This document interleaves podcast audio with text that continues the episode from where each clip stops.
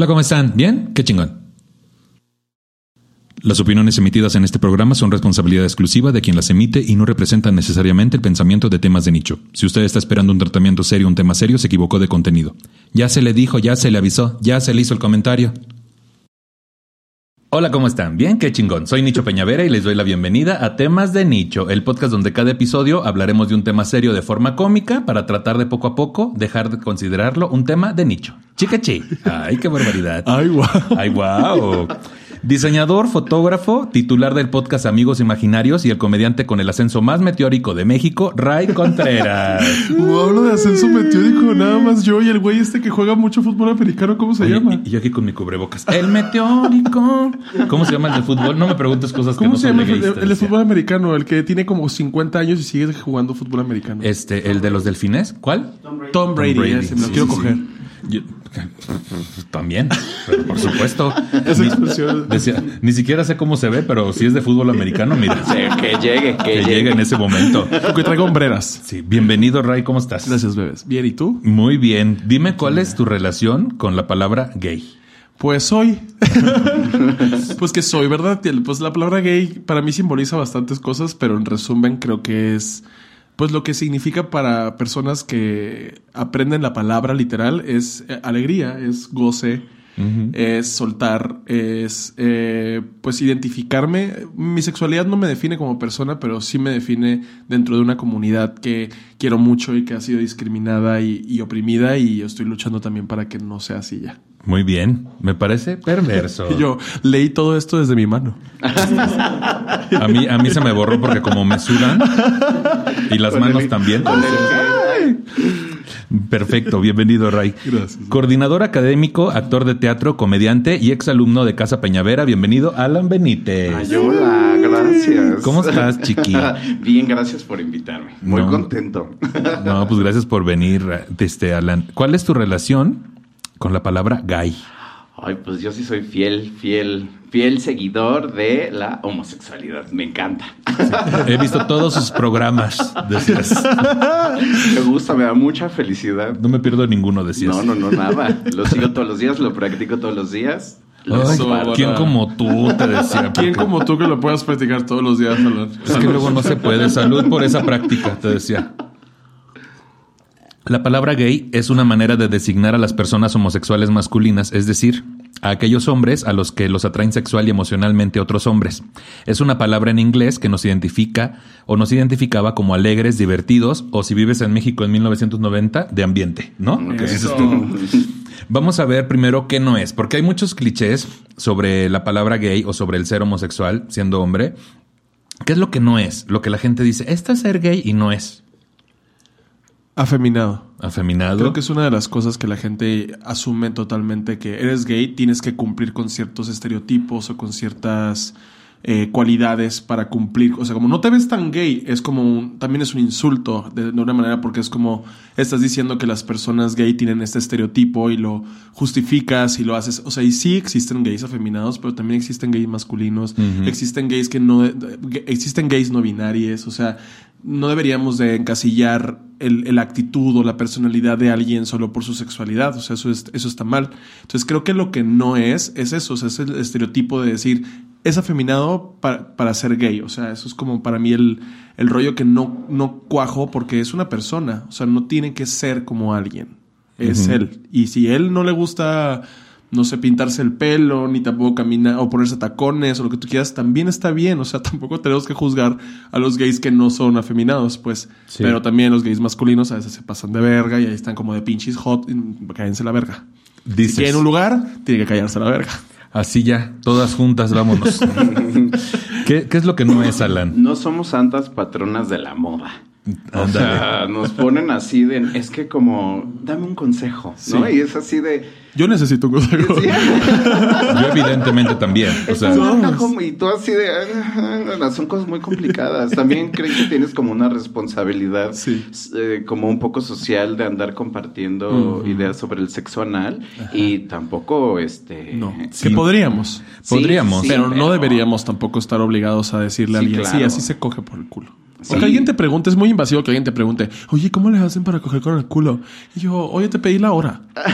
Eso es más invasivo que coger por el culo, quiero que sepas. Sí, claro. Eso Es es más extremadamente invasivo. Pues mira, hay muchos clichés que existen desde los noventas. El primero, que todos somos estilistas, ¿no? Que todos somos promiscuos porque ser gay Se este es yo soy promiscuo y yo cojo con lo que se mueva, ¿no? Otro prejuicio es que somos pasivo-agresivos. No quiere decir que cuando estemos fungiendo de pasivos, este, este, golpeamos a ¡Métamela! ¡Métamela! en ese momento agresivo. Ay, te voy a matar. No, tampoco. Le voy a pegar la pared. Otro prejuicio es que todos somos fans de Cher, Madonna y Lady Gaga, que yo sí. Pero, pero, pero, pero, o sea, pero, pero es un prejuicio a fin de cuentas, güey. Es que es, es, es- o sea, por ejemplo, yo me sé tres canciones de Cher y las, y si las ponen me vuelvo loco. Sí, Pero nada más sé tres canciones de Cher, pues no me acuerdo qué usó en 1970. O sea, Sí, no. tampoco soy una enciclopedia de divas del pop. Hay muchos que sí y qué chido y qué padre que lo vivan, pero yo no, pues y a veces es como, ¿cómo que no sabes? Y es como, pues no sé, o sea, Sí, o sea- con- me, me criaron lobos a mí. Sí, a mí una vez me sucedió que un, un chico me dijo, es que esta canción, porque empezó como a sonar una canción en un bar y no me acuerdo ni siquiera qué canción es, y se enojó muchísimo conmigo porque me dijo, es que tú deberías de saber qué canción es. No y deberíamos yo, de hacer nada. ¿Eh? Deberíamos de luchar por los y derechos. Yo así, este, qué canción Sí, sasa. te deberías de saber cuál es y es el himno nacional. Así ya. sí. deberías de saber cuál es. No, Te pues debes de saber las mañanitas, Sí, sí, pero... Yo siento que la, que la única cosa que, que los gays deberíamos de hacer obligatoriamente es luchar por nuestros derechos Claro. y ser activistas con las otras letras del LGBT+. Claro, claro. Porque generalmente los gays son muy como los gays y los gays tenemos... Y es como, no, no nada más los gays, las lesbianas, los bisexuales, las trans, los trans, las personas no binarias, o sea, los travestis, to- todas las personas que cuentan en la, en la comunidad deberían de tener visibilización. Y hay veces en que dicen, vamos a poner al gay en la tele para que ser inclusivos. Y es como, pues lo inclusivo sería una mujer trans, una mujer que ha sido oprimida por Claro. muchas personas y esa es la persona que está batallando realmente. Nosotros estamos al 100 ahorita. Hay muchas personas que sí sufren discriminación y hay muchos güeyes que no pueden salir del closet y así, pero créeme que es mucho menos que las personas que sufren discriminación diario. por es su menos identidad. sistemático con nosotros de repente. Exacto. Comparado comparándolo con otras siglas. Sí. También, obviamente, desde el entendido de que sí sufrimos discriminación, pero todos en menor o mayor grado. O sea, es como Claro. la depresión, no le puedes decir a alguien, ay, es que hay quien le va peor.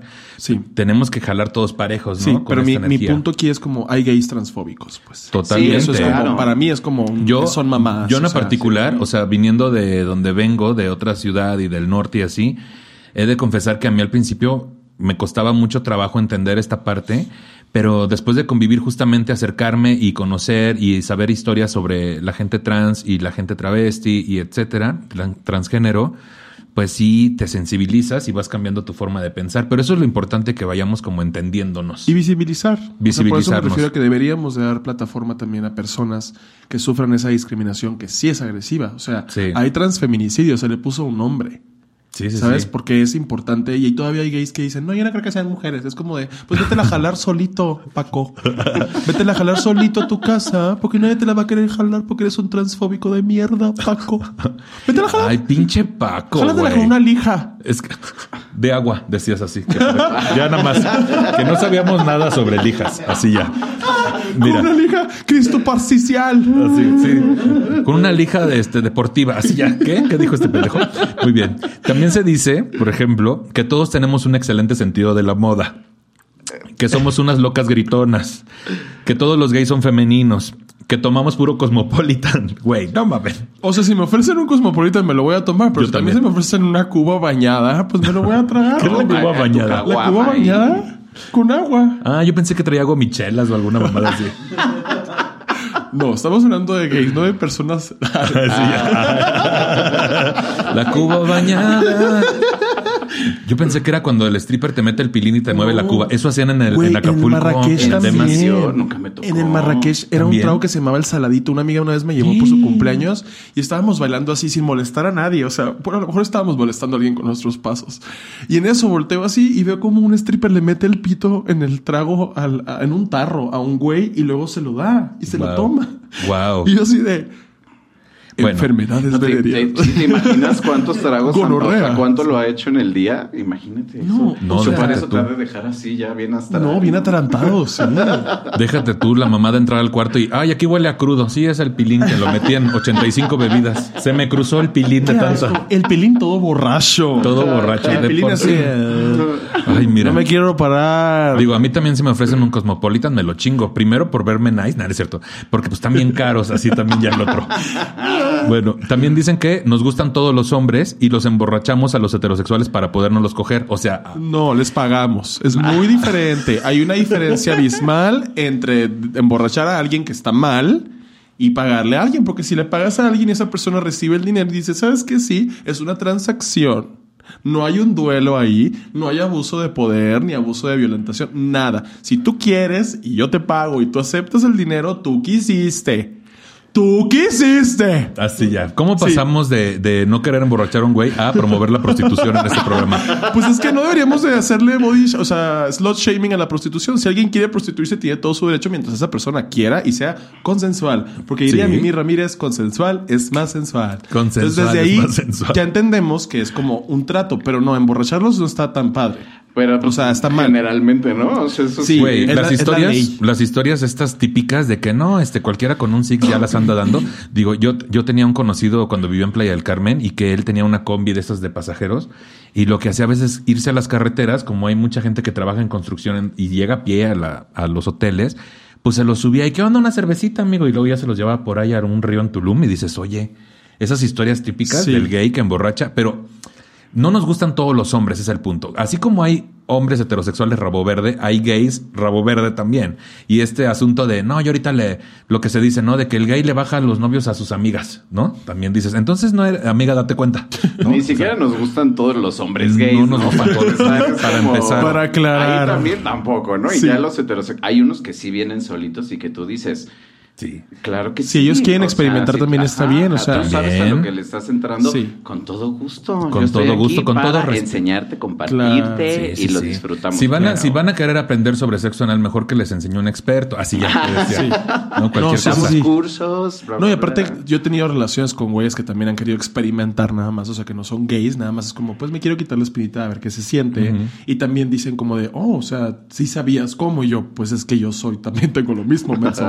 O sea, yo sé cómo satisfacerte porque yo me satisfací y me han entonces también sé cómo ayudarte, pero no quiere decir que esté mal que juegas con morras. O sea, si a ti te gustan, a ti te prenden, también está bien. O sea, es lo que yo digo, la sexualidad sí no tiene un espectro como tal, porque hay gente que sí está muy definida y por eso siento también que es como razonable decir que pues tú eres gay, a lo mejor no te gustan las morras, aunque yo sí he tenido como de, pues a lo mejor un día una morra, o sea, salir con una morra, coquetear, o sea, ese trance también estaría padre, o sea, cada quien decide.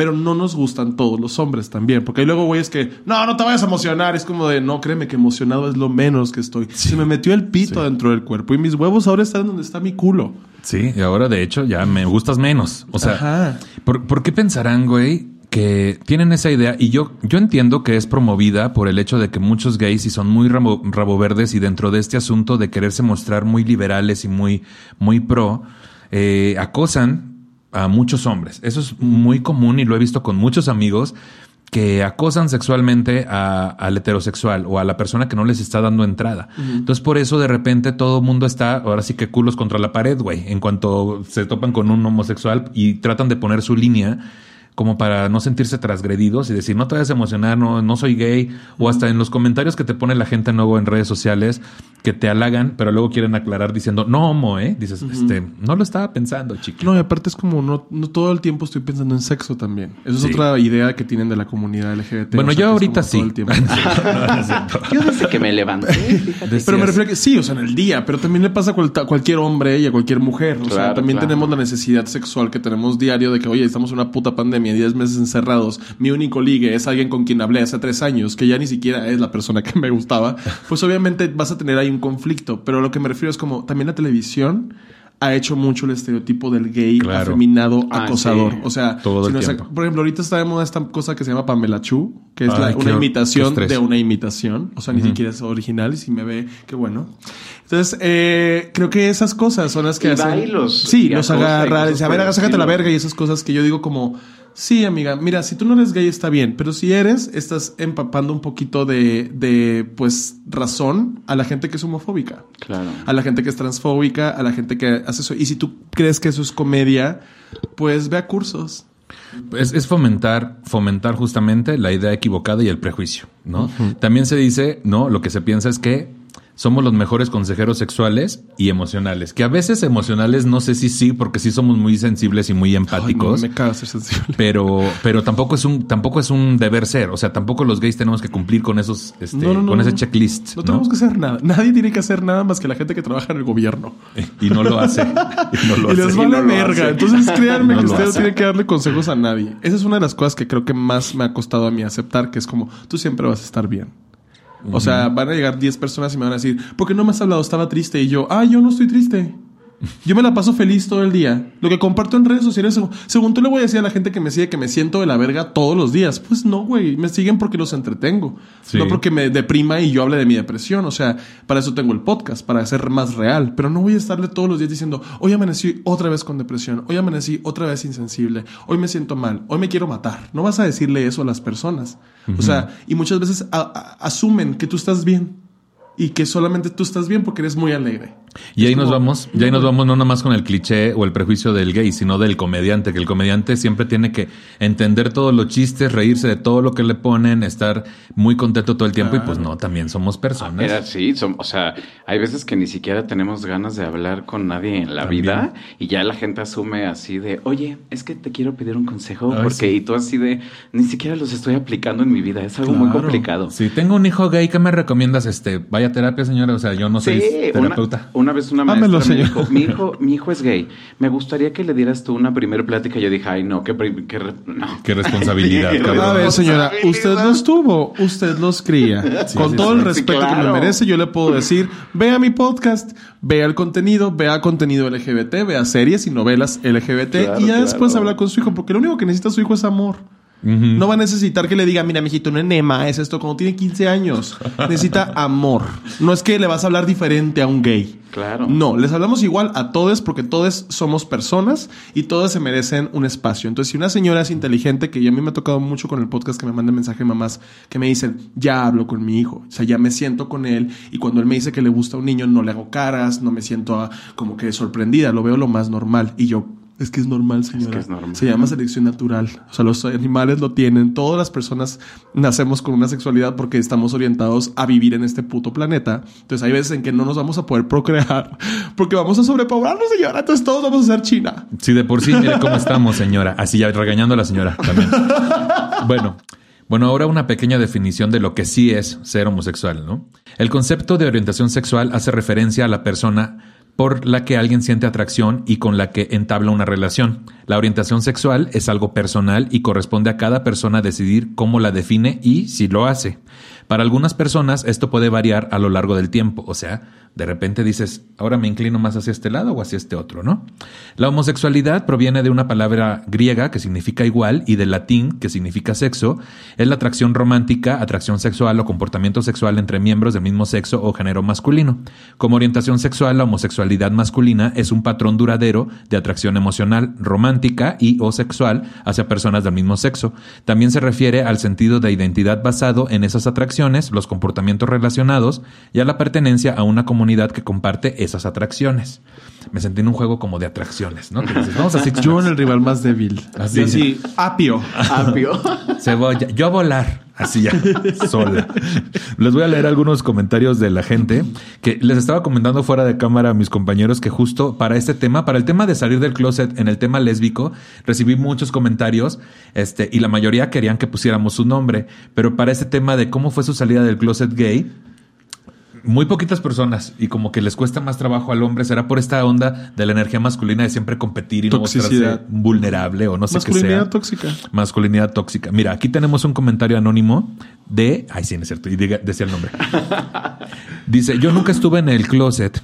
De hecho, todas las familias me veían muy normal, cero prejuicios. Mis papás jamás vieron ningún pedo y completaron su felicidad y la mía con la llegada de mis hijos. Es una historia muy loca, pero bonita. Ese es un comentario que hicieron. Es acá. No Manches Frida 6. esa No manches Frida 6. Dice aquí, este. Dice Rosita, yo no soy gay, pero uno de mis mejores amigos que ya murió lo era, y cuando salió del closet su mamá le dijo, en esta familia no se juzga a nadie por sus gustos sexuales, pero por pendejo sí. Así que mientras no seas pendejo, todo va a estar como siempre. Te quiero, hijo. Muy bien, señora. señora, donde quiera que esté. Donde quiera que esté, como quiera que se llame. Un besote. Porque sí, eso es. O sea, ama a las personas. O sea, son tus hijos. Ámalos. Que sean gays no va a cambiar que sean buenas o malas personas. Que sea masculino o femenino no importa porque es como él se siente y como él quiere expresarse. Entonces las dos están bien. Nadie puede juzgar. O sea, ¿cómo te atreves a juzgar a un ser vivo que tú trajiste a este planeta? ¿Sabes? ¿Cómo te atreves a hacerle la vida imposible cuando tú decidiste traerlo? Él no te pidió eso. Y él ahora sí vive y vive feliz y trata de ser feliz. Y si no lo dejas, quiere decir que eres una persona horrible. Y tú sí eres una mala persona al no querer que alguien más reciba esa libertad y que sea el mismo. O sea, está mal decir es mi familia. No es tu familia. Tu familia te quiere, se supone. Tu familia te ama y te apoya. Si esas personas no te quieren, no son tu familia. Escoge tu familia y hazla y ármala. Como muchos de nosotros. Ahorita mi familia biológica y mi familia de la comunidad, las dos están bien y las dos están estables. Pero antes no era así. Y cuando no tuve mi familia biológica, me ayudó un chingo tener a mi familia LGBT, porque ellos me decían: eres amado, eres importante, eres inteligente, eres talentoso. Y me ayudaron a quedarme. Porque yo ya me iba a ir. Y dije, no, me voy a quedar por esto, porque esto es lo que yo quiero hacer para que otras personas no sufran lo que yo sufrí. Y si en algún futuro alguien dice, soy gay, que se aplauda. que diga, qué bueno, ya no va a traer más cosas horribles a este planeta. No, y aparte, o sea, entender que pues no lo vas a dejar de ser nada más porque tú, a ti papá o a ti mamá no te parezca, ¿no? O sea, de por sí es un, es un poco complicado este proceso también social de aceptarte y de salir y de decir, hola, yo soy esto, me amo, me cuido, me Claro. acepto, ¿no? Y a veces, sí, justo, tienes una familia por elección, ¿no? Que te, que te, que te, que- que te pues que te apoya, que está contigo, pero también dices, oye mamá, pues este, ámame, ay, ámame. que nadie debería de pedirle a sus papás que lo amen. Sí, Que Eso no. también es como un... O sea, son mamadas, señora. No los tenga. Si no los va a querer como bien, no los, no los tenga. O regálelos así, ya te decía, ¿no es cierto? Todo mal, ¿no? No, Así. muchas, muchas personas han hecho eso. O sea, muchas personas regalan a sus hijos, los abandonan porque son gays. Los corren de sus casas. Que ahí entramos, ojalá y vean el tema de la adopción, muchachas y muchachos, para que vean la necesidad que tenemos en este país y en el mundo de darle amor a personas que la familia que tuvieron biológica no estaba preparada para dárselo. Hubo tres adopciones el año pasado en México. Sí, oficiales. Tres. Tres. Y los providas son un chingo. Y yo no entiendo por qué no adoptan. Ah, porque quieren los de ellos. Sí, porque Oh. Dios, los que Dios les mande. Ay, ojalá salgan bien gays sus hijos, Provida. Ojalá. Deseo de todo corazón que sean lesbianas, mujeres trans, hombres ¿Sabes trans, qué? que sean de todo así. Ojalá lleguen y, y lo primero que hagan sea decir, Do you believe in love as the Lord?" ¿Sabes qué estaría increíble? Estaría increíble hacer un carro alegórico donde en una marcha gay, digamos, este carro es exclusivo para todas las los hijos e hijas que vienen de familia provida. Me encanta. Y súbanse aquí y vamos a Y todos volviéndonos locos mil. Sí, sí, sí. Y encuerado. Ah, no ya. Ok. Vamos a ver algunas causas eh, eh, de, en teoría o cuestiones científicas que pueden provocar la homosexualidad masculina. Varios estudios genímicos han sugerido con anterioridad que un tramo específico del genoma humano contiene un gen o genes que predisponen a un hombre para ser gay. Ahora, un nuevo y extenso estudio llevado a cabo por un equipo de investigadores de varias universidades americanas de Cambridge, Evanston, Chicago y Miami concluye que no hay duda de que existe un vínculo entre la homosexualidad y los genes. Otro estudio reveló que la genética sí es un factor en la orientación sexual, pero no es suficiente para predecirla. Los elementos sociales y culturales también son claves. El nuevo estudio, el más grande y ambicioso, ay, el más grande, ay, sí, y ambicioso que se haya realizado con el fin de analizar la genética del comportamiento homosexual, halló que la genética sí es un factor responsable quizá de un tercio de la influencia respecto a si alguien tiene sexo homosexual. Dicha influencia no proviene de un solo gen, sino de muchos, cada uno con un pequeño efecto. El resto de la explicación incluye factores sociales o medioambientales, por lo que resulta imposible predecir orientación sexual de una persona mediante sus genes. Espero que la ciencia pueda usarse para educar a la gente un poco más acerca de lo natural y normal que es el comportamiento homosexual, dijo Benjamin Neil, genis- genetista del Instituto Broad del Instituto Tecnológico de Massachusetts y la Universidad de Harvard, así como uno de los principales investigadores del equipo internacional. O sea, este güey sí es alguien que a diferencia tuyo, amigo homófobo, sí terminó la secundaria. O sea, sí es alguien que O se estudió. limpia la cola. Se la limpia solo, te decía. Evidentemente. Y si alguien se limpia la cola, tiene mi respeto. Sí, porque es importante limpiarse la cola, porque luego hay uno anda terminando. Oh, ¿qué no? ¿Qué dices? ¿Qué? ¿No? ¿Qué cosa? Nada. No, ok, perfecto. Es complicado. Tengo es flashback sí, de, sí, no, Nicho, no, es el mesero. Aquí no voy a decir el nombre que dije hace rato, cabrón. Sí. Dice, está escrito en nuestros genes y es parte de nuestro entorno. Esto es parte de nuestra especie y de quienes somos, ¿no? Una preocupación es que la evidencia acerca de que los genes influyen en el comportamiento homosexual podría provocar que los activistas que se oponen a las personas homosexuales hagan un llamado a favor de la modificación genética o la selección embrionaria. Aunque esto sería técnicamente imposible, se les avisa de una vez. A todos a esos activistas eh, que son pendejos, más bien, no se va a poder. No se puede. No se puede, porque estarían en contra también de las personas trans. Entonces hablarían que las hormonas no o sea, dirían como, ah, entonces alguien puede cambiar su sexo también. Puede cambiar su identidad sexual sin problema y puede escogerla. Entonces ustedes se estarían mordiendo la lengua. Solos. Si no les gusta morderse la lengua, mejor no hablen, quédense calladitos en su casita y dejen de chingar porque las mujeres trans son mujeres, los hombres trans son hombres y los gays somos gays también. Ay, qué Ay, fuerte. pero les encanta, ¿no? Les, encanta. Nada, es que siento que no tienen nada que hacer. Como son blancos privilegiados trabajando para el PAN ahí en Monterrey, no tienen absolutamente nada que hacer porque reciben dinero de no hacer nada. ¿Tú crees que alguien de ellos trabaja en una oficina y va y dice, ya entregué los papeles? No, nada más van y dicen, "Ujú, ya chequé, voy a molestar a las feministas. Eso es lo que hacen. Sí, como Llega- que es como, hoy es un nuevo día, ¿no? ¿Y Ajá. a qué repertorio ¿A quién voy a chingarme hoy? Es que de hecho están acostumbrados a ser el que llega a revisar nada más, Sí. ¿no? Y se siente con el derecho de querer cambiar lo que para él no funciona. O en esas empresas, ¿no? Que llegan y dicen, este, voy a revisar esto y decir que está mal, nada más para que vean que estoy trabajando, ¿no? El otro día me mandaron un mensaje, me peleé con una persona en Twitter, no importa cuando leen esto, y me estaba peleando con una persona en Twitter que era provida, un hombre provida, para acabarla de chingar, porque es como de, si no tienes tú lo que te importa. Es que yo puse la semilla, entonces no te la jales. ¿Sabes? Es como siempre va a haber una respuesta para la pendejez que ellos presumen. Pero aparte cuando les das como buenos argumentos, siempre tienen el mismo, ¿no? Es que Ajá. hombre, mujer, ¿no? Sí, y, desde les contesto yo, hombre y ah, mujer, no chango y changa, porque tu esposa y tú son dos changos. Claro. Sí. Y se dicen, ah, me estás ofendiendo. Y yo, ah, te estás ofendiendo a mucha gente. Ahora te da tristeza que te ofendan. ¿Quieres llorar? ¿Quieres mi pito para que llore? Así. Entonces, yo llego con alguien y el vato me dijo, hay ateístas pro vida. Y yo, a ver, déjame checar. Dame tu fuente, pásame una página, un artículo, lo que sea. Y me pasó una página de providas que dicen que son ateos que su religión no, no importa, o sea, ponían religión y yo, el ateísmo no es una religión, de hecho es la ausencia de Claro, religión. claro. Y ellos así de que, no, pero es que ellos opinan que, eh, o sea, es una vida y yo, ¿cómo opinan que es una vida si no creen en un espíritu? Y ellos, Y les explotó la cabeza. ajá, y yo así de, qué feo cuando te das cuenta que eres pendejo, ¿no? Yo pero me di cuenta en la regresan, secundaria. Es que hombre y mujer. No, Sí, sí, sí, no salen de ahí. no canso, sí. yo los canso, terminan bloqueándome y yo me siento súper orgulloso de eso.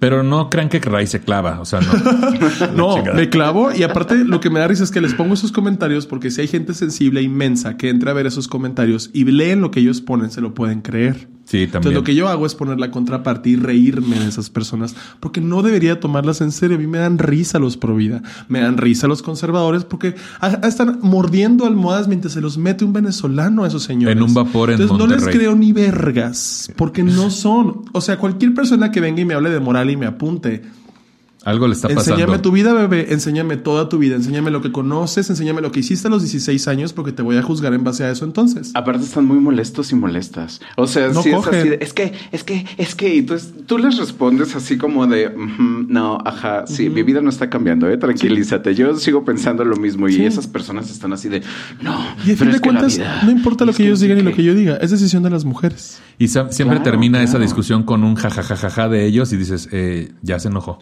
No, Ya se normalmente me ponen, ya bloqueame. Y yo, no, No, es lo que quieres. haz tu trabajo. Bloqueame, tú le puse. Oye, hasta para eso son huevones, güey. ¿No? Hasta para eso no quieren tener Bloqueame, me dicen. ¿Sabes qué hago yo cuando me ordenan algo? No lo hago. Cuando me dice mi papá, hey, vete a limpiar ahí el Porsche. No, No, no. Pues mira, otro temor acerca de, esta, de, esta, de este estudio, otro temor es que la evidencia acerca de que los genes solo tienen un papel parcial puede animar a la gente que insiste en que ser homosexual es una decisión y que defiende tácticas como la terapia de conversión. Que por si no lo saben ustedes, pues ya está prohibido, ¿no? En, por lo menos en Ciudad de México, la Secosic. En Monterrey Es- todavía en- no, en- pero pues, pa- casi, casi ¿no? estoy, mira, chingue y chingue. Pero ojalá y lo logremos porque, bueno, se logre, porque es trabajo de todos, de estas terapias de conversión, pues tienen que prohibirse, ¿no? Conviértanse ustedes cagadas de mierda.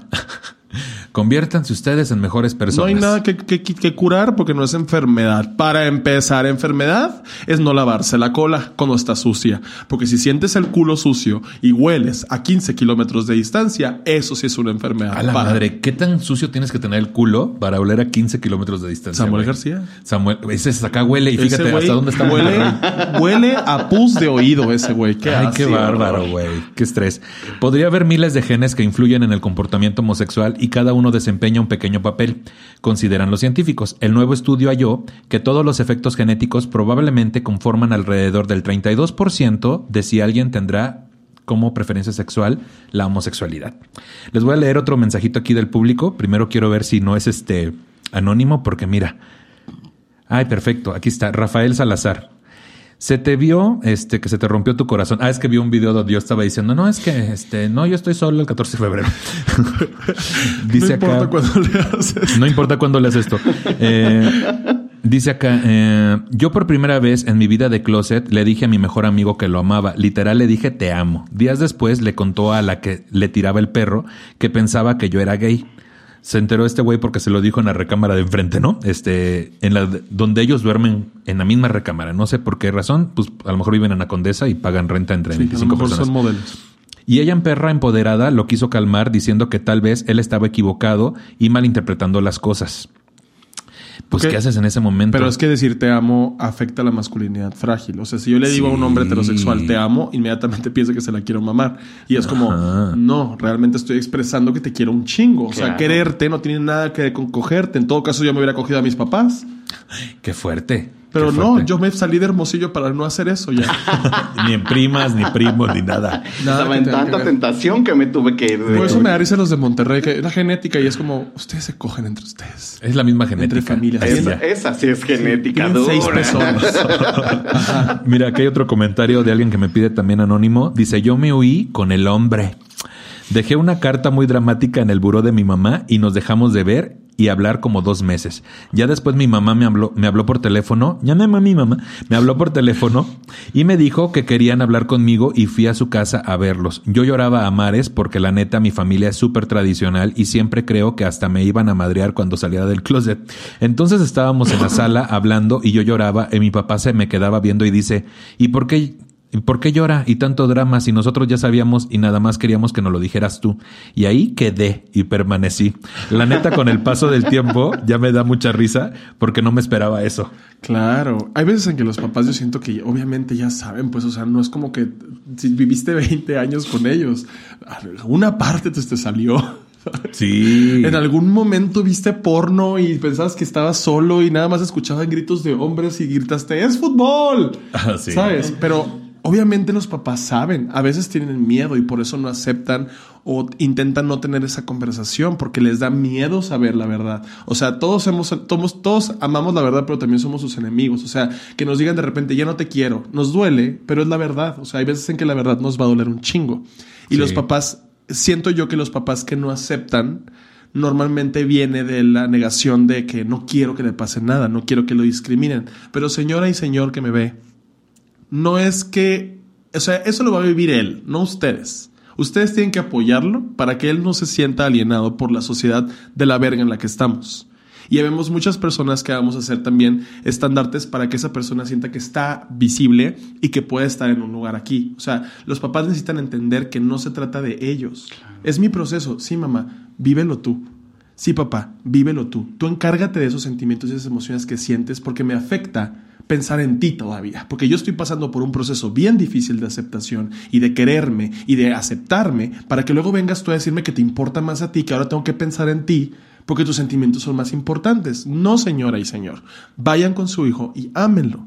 Y díganle que lo quieren. Es todo. No necesitan aprender a bailar eh, Queen ni nada de esas cosas. No. Nada más necesitan, nada más necesitan quererlo, porque el amor es lo que va a hacer que esas personas entendamos. Tengo un chingo de amigos, Pablo L. Morán, por ejemplo, que salió de cruces desde joven y es una persona que todo el tiempo está dando amor a personas que también tienen su situación. O sea, él siempre va a escucharlos.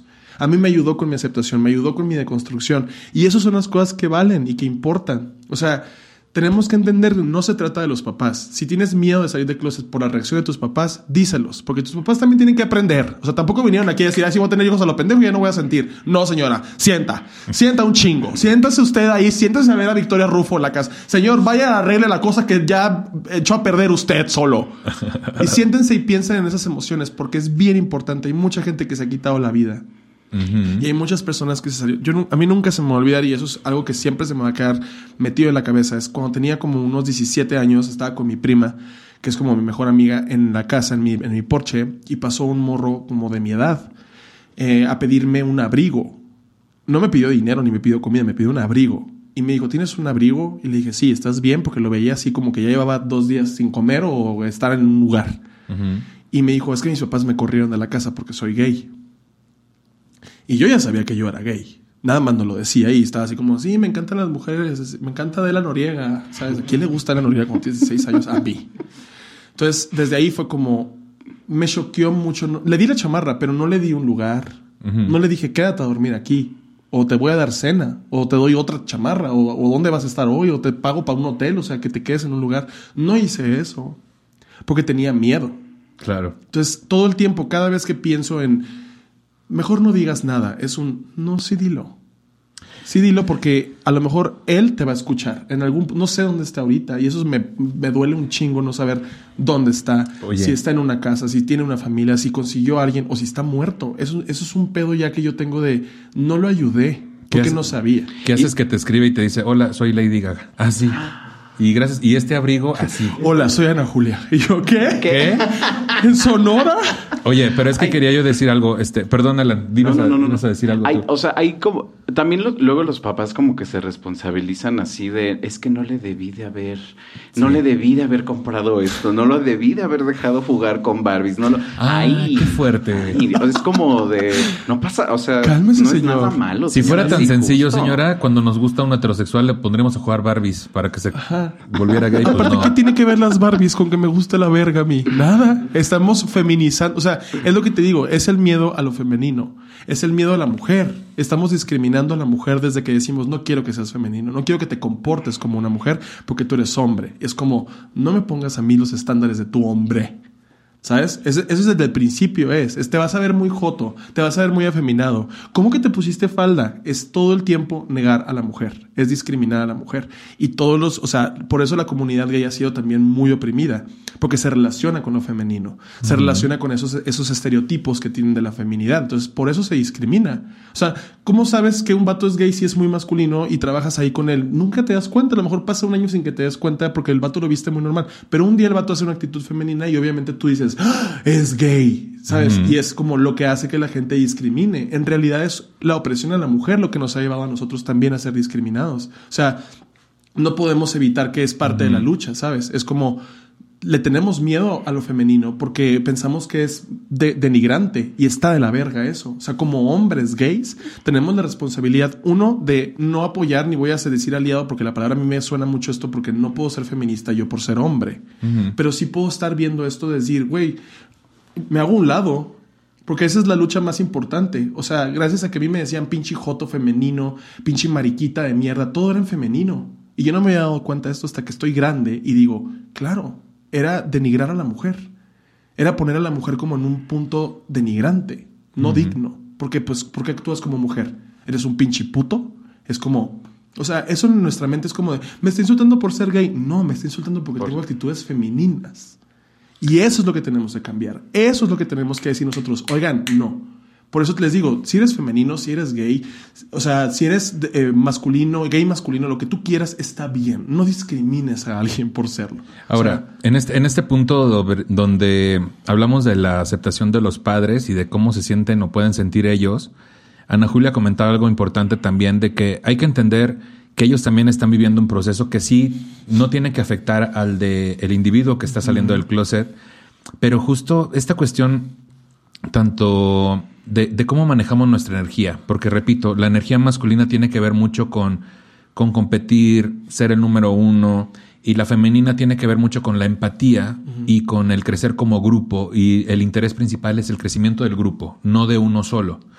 Entonces, en este mood, como entender también que las personas, todos están viviendo una salida del closet, decía Ana Julia, los papás también de cierta forma están saliendo del closet, y esta parte importante que menciona sobre el querer denigrar a la mujer al hablarnos en femenino o que nos digan algo en femenino, también es importante entender que la reacción, si la reacción va a ser la misma desde la energía masculina de querer cambiar al mundo castigando y diciendo yo valgo más que tú, ahí está el pedo. Entonces el enfoque que tenemos que tener es el mismo, el castigo, que es el, que es el método de, no de educación, sino de domesticación que hemos vivido siempre a partir del estímulo y el castigo, este replicarlo sería un grave error. Entonces entender que tal vez debemos tener más cercana nuestra energía femenina y no quiere decir que por ser gays tenemos muy desarrollada la energía femenina, no. Hay gays que son súper competitivos Y transfóbicos, y ahí. transfóbicos y todo el, todo el tiempo se están midiendo el chile con otros gays. Y justo ahorita vamos a hablar un poco sobre un punto importante de la, de la cuestión gay, de que esta vergüenza te hace querer ser un gay magnífico y ser el mejor gay para ser más aceptado que el resto de los gays o que, los, eh, o que las personas trans. Entonces, a lo que voy es que todos tenemos que aprender como que todos estamos en un proceso, pero añadir esta energía femenina de la empatía hacia el otro, que también trae sus maletitas y que no por arte de magia debe aceptarnos o cambiar, que sí es un conflicto que él tendrá que, sortear y trabajar, pero vaya, también esta empatía de decir, pues claro, él viene de otro lugar, Claro. sí, diferente al mío, ya ha vivido otras cosas y no puedo llegar a decirle, te voy a castigar por no aceptarme simplemente porque no, sabes cómo hacerlo, o a ti papá te voy a castigar porque es tu pedo. Claro. Este, Pero si ya hay información y ahora sí tu papá Claro. no entiende, sí, castíguenlo. claro, pero sí es importante la, Porque la es que parte- hay información en todos lados. Sí. O sea, ya serían mamadas que llegaras y dijeras, es que yo no sé nada. Ignoro ¿Qué- la qué información. pasa? Es como de. Pasa, güey. ¿Te, te acuerdas? Hace poco este, nos pasó que Chaparro estaba poniendo ahí en Twitter de que quería información o algo así. Ray Pónganme le un hilo, dijo. Pónganme un hilo y Ray le puso este, ahí la información está en todos lados, Hay un ¿eh? chingo de información. Y entonces yo puse una, una foto de una chica con un arco iris que decía, así me siento cuando Chaparro dice que no hay información, teniendo un gay al lado. Pero bueno. Sí, hay información en todos lados. Si no quieres leerla y no quieres entender, es tu decisión, pero tampoco te justificas con que no sabes. Es como, estamos en el 2021, tenemos internet. Hay niños que tienen 11 años haciendo TikToks y tienen 2 mil millones de likes. O sea, ya ¿Qué? no estamos en una, ya no estamos en un... ¿Y yo qué estoy Sí, haciendo? o sea, son, son personas ya adelantadas. La información está súper expuesta. Tienes visibilización en todos lados. Sigues a comediantes gays, sigues a personas gays. O sea, ya tienes información. Si no la quieres usar, es tu decisión. Pero si yo te digo ignorante, no te enojes. Porque lo eres. Y, y esta parte, yo, yo defiendo mucho esta cuestión que a mí me ha servido mucho en el asunto de entender mejor las cuestiones de género en cuanto a lo femenino, lo masculino, pero también en cuanto a las energías, porque me ha ayudado mucho también la empatía, güey, la benevolencia hacia mí mismo como alguien que no tiene la verdad absoluta y que necesita aprender sobre el feminismo y necesita aprender sobre la transfobia, la homofobia, muchas cosas, porque el hecho de ser gay evidentemente no te exenta de ser homofóbico o transfóbico, evidentemente. Entonces, el entenderme y el aceptar que tengo que deconstruir algunas cosas en ese sentido, me ayuda mucho a dar los primeros pasos para educarme eh, al respecto, porque el negarte que puedes ser, ser parte del problema es lo que hace que te repliegues y es una forma muy sencilla de salir del paso. Entonces, mucha benevolencia también hacia nosotros y empatía. Ahora quiero hablar un poco sobre vergüenza, ¿ok? Gabriel J. Martin, el experto en psicología afirmativa gay y autor de los libros Quiérete mucho maricón, El ciclo del amor marica y sobrevivir al ambiente, comenta que las personas LGBT sufrimos una serie de situaciones a lo largo de nuestro ciclo vital que hace que seamos más vulnerables a intentos de suicidio, adicciones y otro tipo de cuestiones de corte emocional. Desde su perspectiva, especializada profundiza en las tres etapas de vergüenza propuestas en otro libro llamado The Velvet Rage del estadouniden- del estadounidense Alan Downs, aunque él prefiere describirlas como experiencias. La primera etapa habla de cuando estamos sobrepasados por la vergüenza, cuando creces en un entorno que señala que eres alguien vergonzante, desarrollas formas de enfrentarlo como esconderte en el armario, negar tu identidad. Es la manera más rudimentaria e inmadura, Ocultamos nuestra homosexualidad porque la vergüenza que nos han inculcado la educación homófoba es tremenda. En la segunda etapa, las personas gays, sin negar ni esconder su orientación sexual, intentan compensar lo que les han dicho que es malo. Se proponen ser más guapos, más musculosos, más glamurosos, es decir, si soy maricón, pero soy un maricón estupendo. Por último, Downs habla de una crisis que mucha gente sufre. Es, un difícil tener conexiones auténticas con los demás cuando te relacionas con ellos de una forma como una fachada. Es una eh, con una persona que has creado para que los demás te admiren y compensar la vergüenza de ser gay. Cuando ya eres lo suficientemente maduro, cuando tienes experiencia y el apoyo de todo un colectivo, entiendes que no tienes por qué sentirte avergonzado, tienes que ser como eres y pedir la aceptación y el respeto por ello. Hay mayores tasas de suicidio, sobre todo en adolescentes y jóvenes gay, afirma Gabriel. Además, tenemos más propensión a adicciones tanto al sexo como a las drogas. Las personas que han sufrido bullying homofóbico desarrollan un trastorno de ansiedad conocido como estrés postraumático, por haber visto su vida eh, en peligro de integridad física comprometida en algún momento. Hay quien calma esos niveles de ansiedad con descargas muy fuertes, ya sean sexuales, con el orgasmo o con sustancias como las drogas o el alcohol, o también los problemas de autoestima. La obsesión por ser masculino, más musculoso, es una estrategia para compensar esta vergüenza. Entonces, cada vez me hace más sentido que por eso queremos ser el gay ideal o yo siempre he pensado que por eso nos queremos esforzar el doble de lo que se esfuerza una persona heterosexual para obtener la aceptación. También no es, no es sorpresa que algunos incurramos en querer agradar al heterosexual apoyando ciertas posturas, negando las de la comunidad o yendo por encima de estas. Tampoco es sorpresa que alguien, en mi caso, haya sido criticado por ser heteronormado cuando posiblemente fue un mecanismo de defensa que yo desarrollé para no ver en peligro mi integridad física o mi vida en una ciudad como donde crecí que amanecía gente muerta por ser gay en un canal. Exactamente. Entonces, ese es el punto al que voy desde la empatía. Tenemos que entender que todos venimos de algún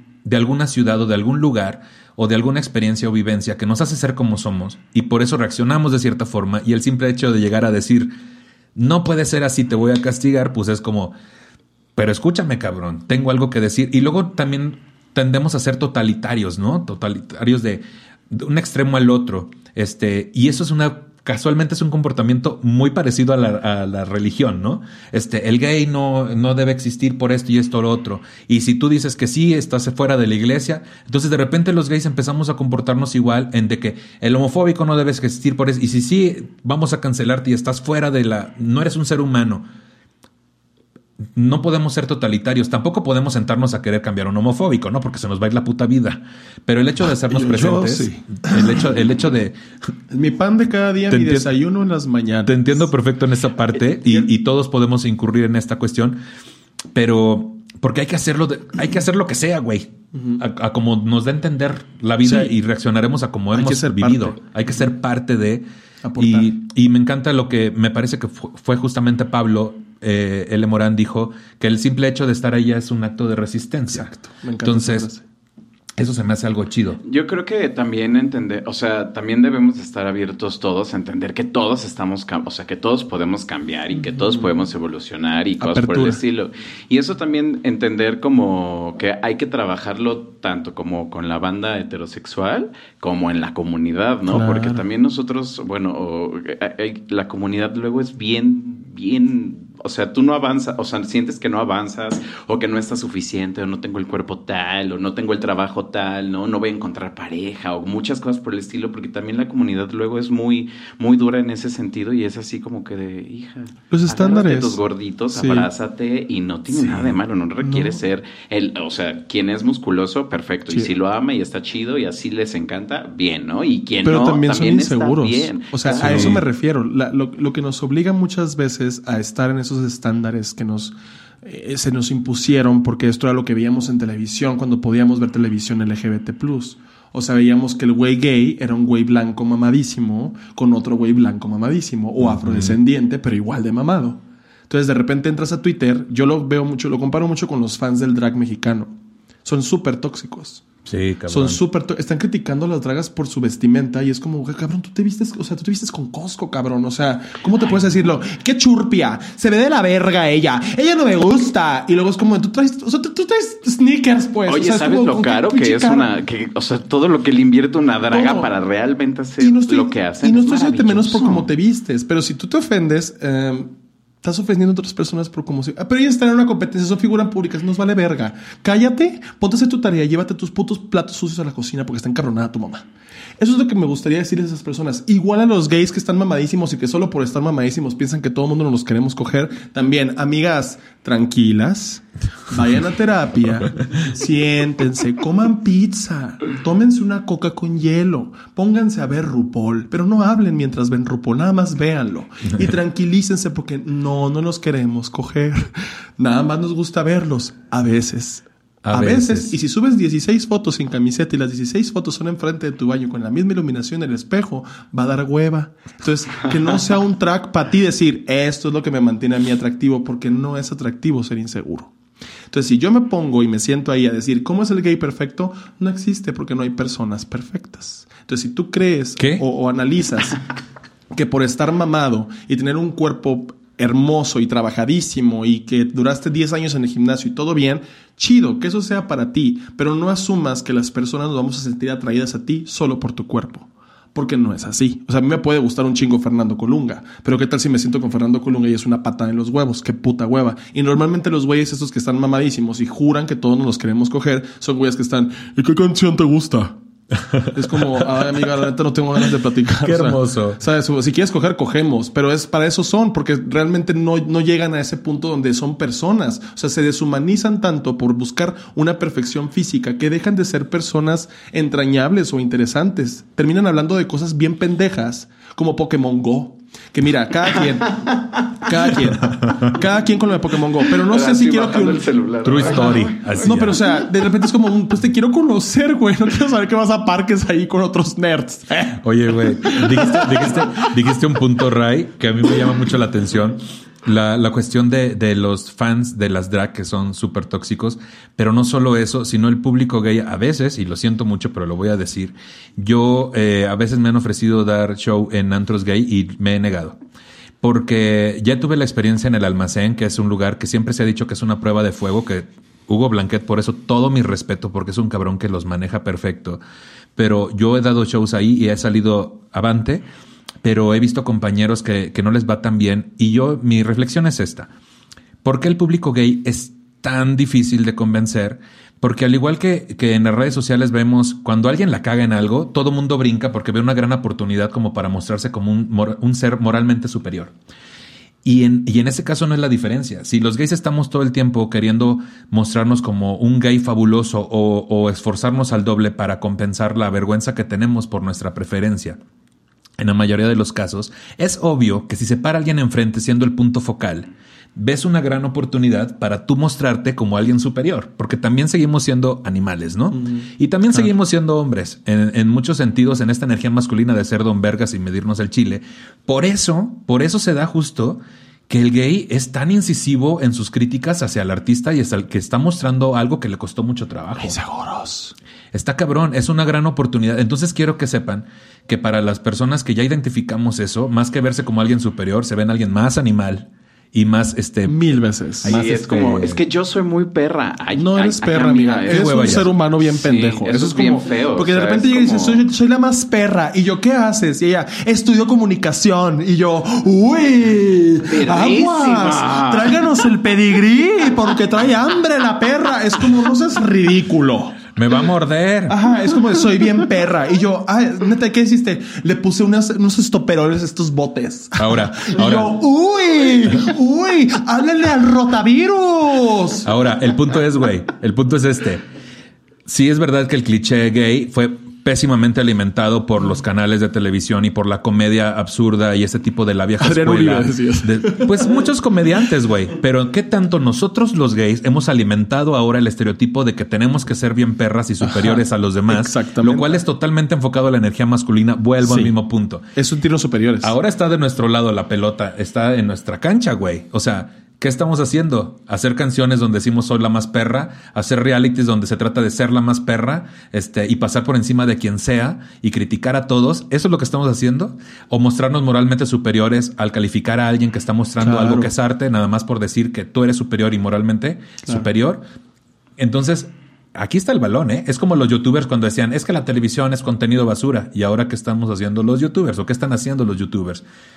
Ese es el cuestionamiento. Siempre es más Luisito fácil. Comunica está haciendo puras pendejadas, por Siempre- ejemplo. Entonces siempre también es- es como ahí dices, oye, pues siento yo que ya se perdió el hilo, ¿no? Una hamburguesa que cuesta 2.500 pesos, ¿por qué nos estrellas tu privilegio aquí en la jeta, güey? ¿Quién vergas te crees, cagada de mierda? Que, tam- que también la gente debería de apoyar esas situaciones, porque luego tú ves que pasan 10 mil problemas y hacen 10 mil cosas que tú dices, ay amigo, yo creo que sí la estás cagando Yo creo muy que la estás cañón, cagando ¿no? poquis. Pero mira, siguen en un millón, dos millones, tres millones. Y es lo que te digo. ¿Qué onda? O sea, nosotros también como sociedad debemos de decir, oye, eso no está, Pero- esto no está cool. O sea, tanto como Sí, la claro. persona que está generando el contenido y también la sociedad debe de, o sea, no de, te voy a cancelar, bla, bla, bla, no me gusta, No. pero decir, oye, o sea, eh, estás incitando al, A la pendejez. violación, amigo. O Y, a- sea, y- y a un hacer algo imbécil. al respecto. O sea, desde ahí yo opino esto. El público que consume esas cosas, solito se define con eso. Entonces tenemos que cambiar al público. No a las personas esas. Después ya ni nos vamos a acordar. Ahorita salió este Arad de la Torre. Yo ni me acordaba que existía Arad de la Torre. O sea, aparte, ¿qué frente tan grande tiene? Qué fuerte. Porque una vez, ve- o sea, ves frentes y dices, eso es una frente. Pero después dices tú, esto es una frentota. O sea, entonces, ese güey necesita enfrentar sus problemas internos y superarlos. Porque lo que pasa es que si el público consume mierda, es porque el público a veces es mierda. Entonces, ¿quiénes son los fans? O sea, digamos que Luisito Comunica tiene 6 millones de fans.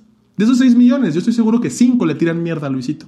"Ah, Vales pa' pura verga. Porque son los mismos que los fans tóxicos de las dragas mexicanas que van y les dicen, ay, esta es toda pendeja. ja, ja, ja", Y se llevan con ellas como si fueran sus amigos. No son sus amigos, oigan. No son sus amigos. No los conocen. No saben cómo son. No saben cómo son sus vidas reales. Lo que ven es lo que ellos permiten ver. Claro. Ahora- Entonces, si ustedes creen que van a definir cómo es una persona solo por cómo es en redes sociales, están bien pendejes. Ahora también, también digo, todos tenemos algo que aprender y yo como comediante y como persona que está en redes sociales, este, igual que ustedes, es el asunto de, pues yo también la cago con cosas que pongo luego. Claro. También la cago y se, se va por encima mi energía masculina y mis heridas del pasado. Y también muchas dragas, digo, el hecho de estar eh, en la fantasía de la caracterización de lo femenino no las exenta tampoco de de repente sacar demasiado esa parte masculina en la que también se quieren medir el chile todo el tiempo y se tiran unas a otras. Y, se- y son, y son, bien- misóginos. son bien O misóginas. sea, una también. draga misógina es como, oye, amiga, Y bien ¿estás homofóbicas, pendeja? güey. Sí, no estás entendiendo. Estás absolutamente pendeja nada. porque no estás entendiendo ni vergas. O sea, te estás vistiendo como una mujer para presentarte en un bar y ganar dinero. No puedes insultar a las mujeres. No puedes darte el lujo. No, perdón. No te estoy pidiendo permiso, no te estoy preguntando. No, no lo haces. Y ya, porque gracias a las mujeres tienes chamba. Para empezar. Gracias a los estereotipos de la mujer tienes chamba. Porque no, creo, no considero que una mujer se tenga que maquillar, ni se tenga que poner tacones, ni se tenga que poner falda. Yo siento que cualquier persona puede usar lo que le dé la gana de ropa. Claro. Pero es una construcción. Entonces, si estás usando esa construcción y estás usando a tu favor y todavía vas y le tiras mierda a las mujeres, chinga a tu madre, güey. Es más, chinga a tu padre, mejor. Así. Voy a empezar a decir eso, entre- chinga a o- tu padre. Así ya. O entre, o entre, o también la homofobia y la transfobia, güey. O sea, vaya, todos tenemos que aprender. Ese es mi punto. Pero qué sencillo es ahora también ir detectando quienes quieren brincar afuera del charquito y decir, yo me monto en esta, en este, en esta imagen o en esta superioridad moral y que todos los demás trabajen. No, espérate, güey. Tú eres parte. Y a veces somos de lo más absurdos en esa, en esa querer marcarnos fuera del problema.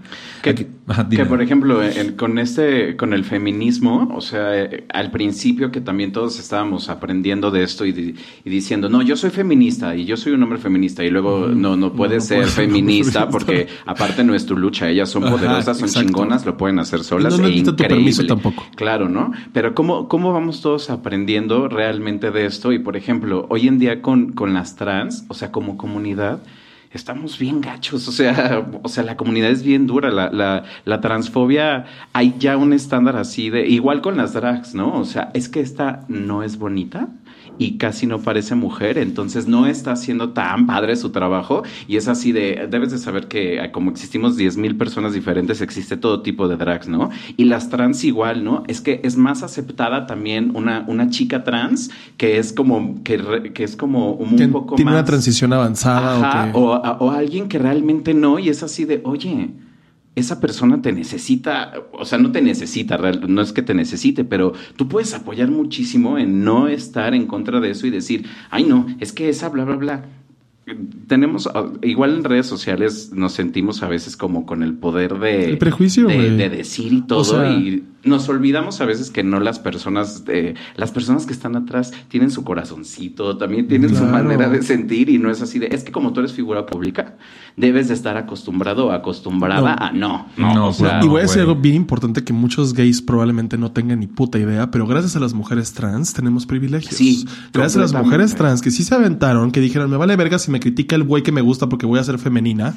Esas personas nos hicieron a nosotros la lucha mil veces más fácil. Y desde Estados Unidos en los 70s y 80s. De o sea, hecho, nosotros no tenemos detonó. ni puta idea de lo que va a ser crear una revolución de sexualidad, porque no la necesitamos, porque ya tenemos privilegios, porque tú, Humberto, trabajas en el PAN en Monterrey, y a pesar de que eres de closet, te la llevas en grinder poniendo tu abdomen allá que no nos importa ni vergas, y tienes tres pezones horrendos. Entonces llegas ahí y te sientas y te empiezas a criticar a las mujeres trans, pues come verga. Mucha para que se te quite lo pendejo, Humberto. Ay, Porque gracias a las mujeres trans tienes una vida y puedes tener grinder sin pedos, sin que te maten a la verga. Entonces, antes, porque a mí mira, me da. Una vez salí con un güey que era transfóbico y me fui sin pagar. Me fui, voy al baño y me fui.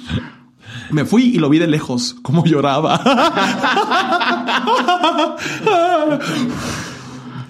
Ay, qué fuerte. Pinche Humberto, ve lo que provocas, güey. Ok, aquí tengo otro comentario del público. Dice, hola Nicho, saludos. Este es anónimo. Eh, dice, bueno, pues básicamente yo no he salido del closet con mis papás porque todavía me faltan huevos, pero esta salida del closet fue con un amigo de toda la vida. Repongo en contexto, eh, te pongo en contexto, estábamos en casa de mi amigo y yo tenía descargado el grinder y pues le presté mi celular a mi amigo para que viera un mensaje y pues justo salió una notificación de grinder. Bueno, pues no, pues la vio y me preguntó que si era gay. Y me quise hacer pendejo, pero me dijo que ya había visto la notificación de Grinder y le solté la verdad. y notificación de Grindr. ya le dije que era gay. Este, pues decía algo así como, ¿te gusta? Ah, es cierto. Este, ya le solté la verdad, ya le dije que era gay. Lo siguiente que me dijo, me dejó sin palabras. Básicamente me dijo esto, eh, con acento de Michoacán. ¿Cuál será? el- eh, ¿Cuál será? Vale. ¿Cuál era el acento de yo. Michoacán? Vale. Es como que hablas, sí. Vale, dice, güey, no mames, estás todo pendejo. Es mi en primera, ¿por qué? Te, te, apuesto, te apuesto que estás más solo que mi tía la solterona, vale. Estás guapo, cabrón. Sal y búscate un novio. Eh, en vez de venir a hablar de pendejadas conmigo, yo no tengo novia porque estoy feo, pero es otro tema. Y en segunda, me siento totalmente ofendido porque no me hayas dicho que no sabías. Que no me habías dicho que te tronaba la reversa, vale. Básicamente dice. reversa. Esas frases son increíbles, ¿no? Cuando dicen tragasables, yo digo, oye, mínimo un sable. Que aquí vamos, que aquí O que vamos. te traga gancitos, mejor diga, porque... es algo para mí. Es Que aquí como, justo, ah, justo ¿qué? quiero entrar a ese tema. Qué Aquí, aquí vamos a entrar a ese tema de comentarios que deberías evitar si no quieres sonar homofóbico. Hola. Uno. Uno. ¿Por qué no existe un día del orgullo hetero? Porque no te matan por ser hetero pendejo. Ahí está la Next. respuesta. Yo tengo amigos gays. Con ese tipo de frases se quiere justificar comentarios o actitudes homófobas. Yo tengo amigos gays. A ver, cógetelos. ¿Sabes cuál Cógete a también? tus amigos gays. Yo apoyo, yo no soy. Yo no soy gay, pero sí apoyo. Y es así como. No que necesitamos tu apoyo. no es necesario Necesitamos que, te calles el hocico y te quedes ahí sentado a tu trabajo. Normal. Sí. No, te metas en el pedo. Otra frase o, o pregunta. ¿Quién es el hombre y quién la mujer?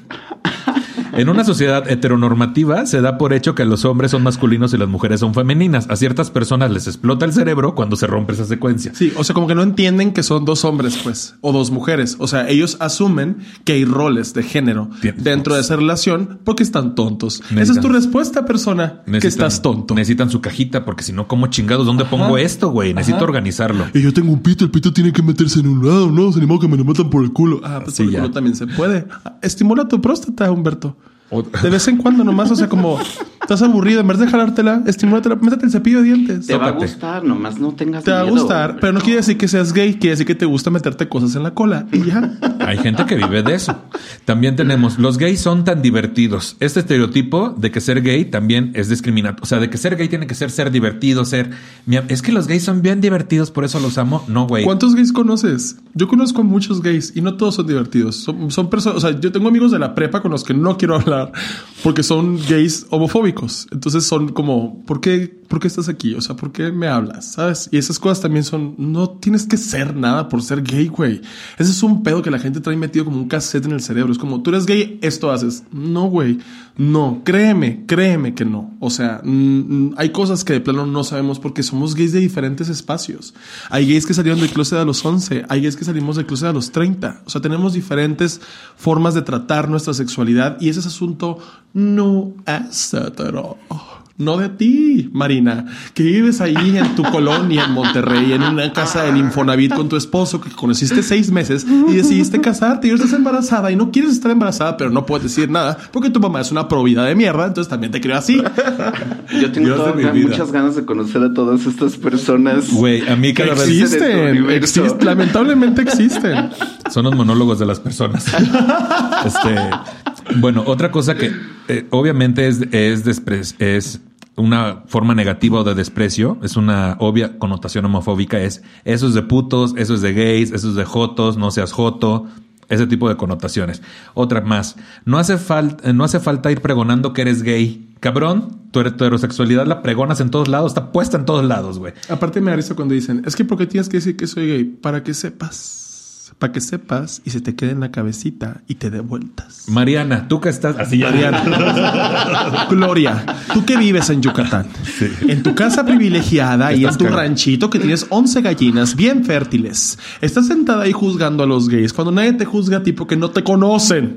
Sí. Entonces, si te sientas, o sea, cuando la gente dice esas cosas como eso es de putos o eso es de gays o esas cosas que dicen solamente porque no tienen mente, me da coraje que tengan un aire y oxígeno.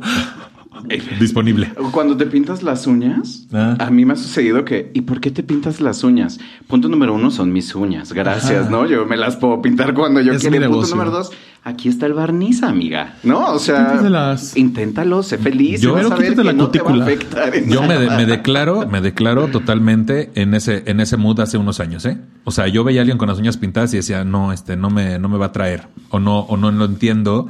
O este, ah, entonces O es quiere muy ser mujer. O sea, te estoy hablando hace unos 10 años, güey. ¿eh? Y, o sea, es que también es parte de aceptarnos. Sí, ¿eh? claro, claro. Es desaprender también es mucho. desaprender muchas cosas. Aquí tengo otro. Te voy a decir Este, algo rápido nada más de eso. Muchos amigos míos heterosexuales empezaron a pintar las uñas. Porque les gusta, porque dijeron, ah, está bien de moda y aparte eran punquetos en sus 15, 16. Entonces era como, a huevo, voy a retomar esto que me gustaba y se las pintan. Y ha habido morras que son como de, ah, es que ya no quiero salir contigo porque te pintas las uñas. Y es como, también están las morras. O sea, la homofobia y la misoginia no reconoce un género ni una sexualidad. O sea, cualquier persona podría ser misógina y machista. El pedo aquí es que empecemos a deconstruir esas cosas. O sea, ¿qué tienes? Si eres un heterosexual que se pinta las uñas, ¿por qué voy a dudar de que seas heterosexual? Solo porque te pintas las uñas. O sea, eso, eso es como medio estúpido, pues. Porque inventamos un barniz que se pusieron las señoras en los 70 y automáticamente asumimos que porque mi mamá traía las uñas pintadas y mi papá no, yo voy a ser mujer si me las pinto. Y es otra vez el odio a la mujer. La opresión a la mujer. Es pintarse las uñas es de débiles, es de putos. Tenemos que cambiar con las mujeres como sociedad. Entonces Eso tú, algo- tú, José Luis, que estás sentado en una finca en, sí, en Álamos, ay, sí. Tú, Badish, que Tú, estás ahí Badish. en tu casa en área oriental. Ajá, porque eres de Game of Thrones y así ya que yo me iba por otro lado.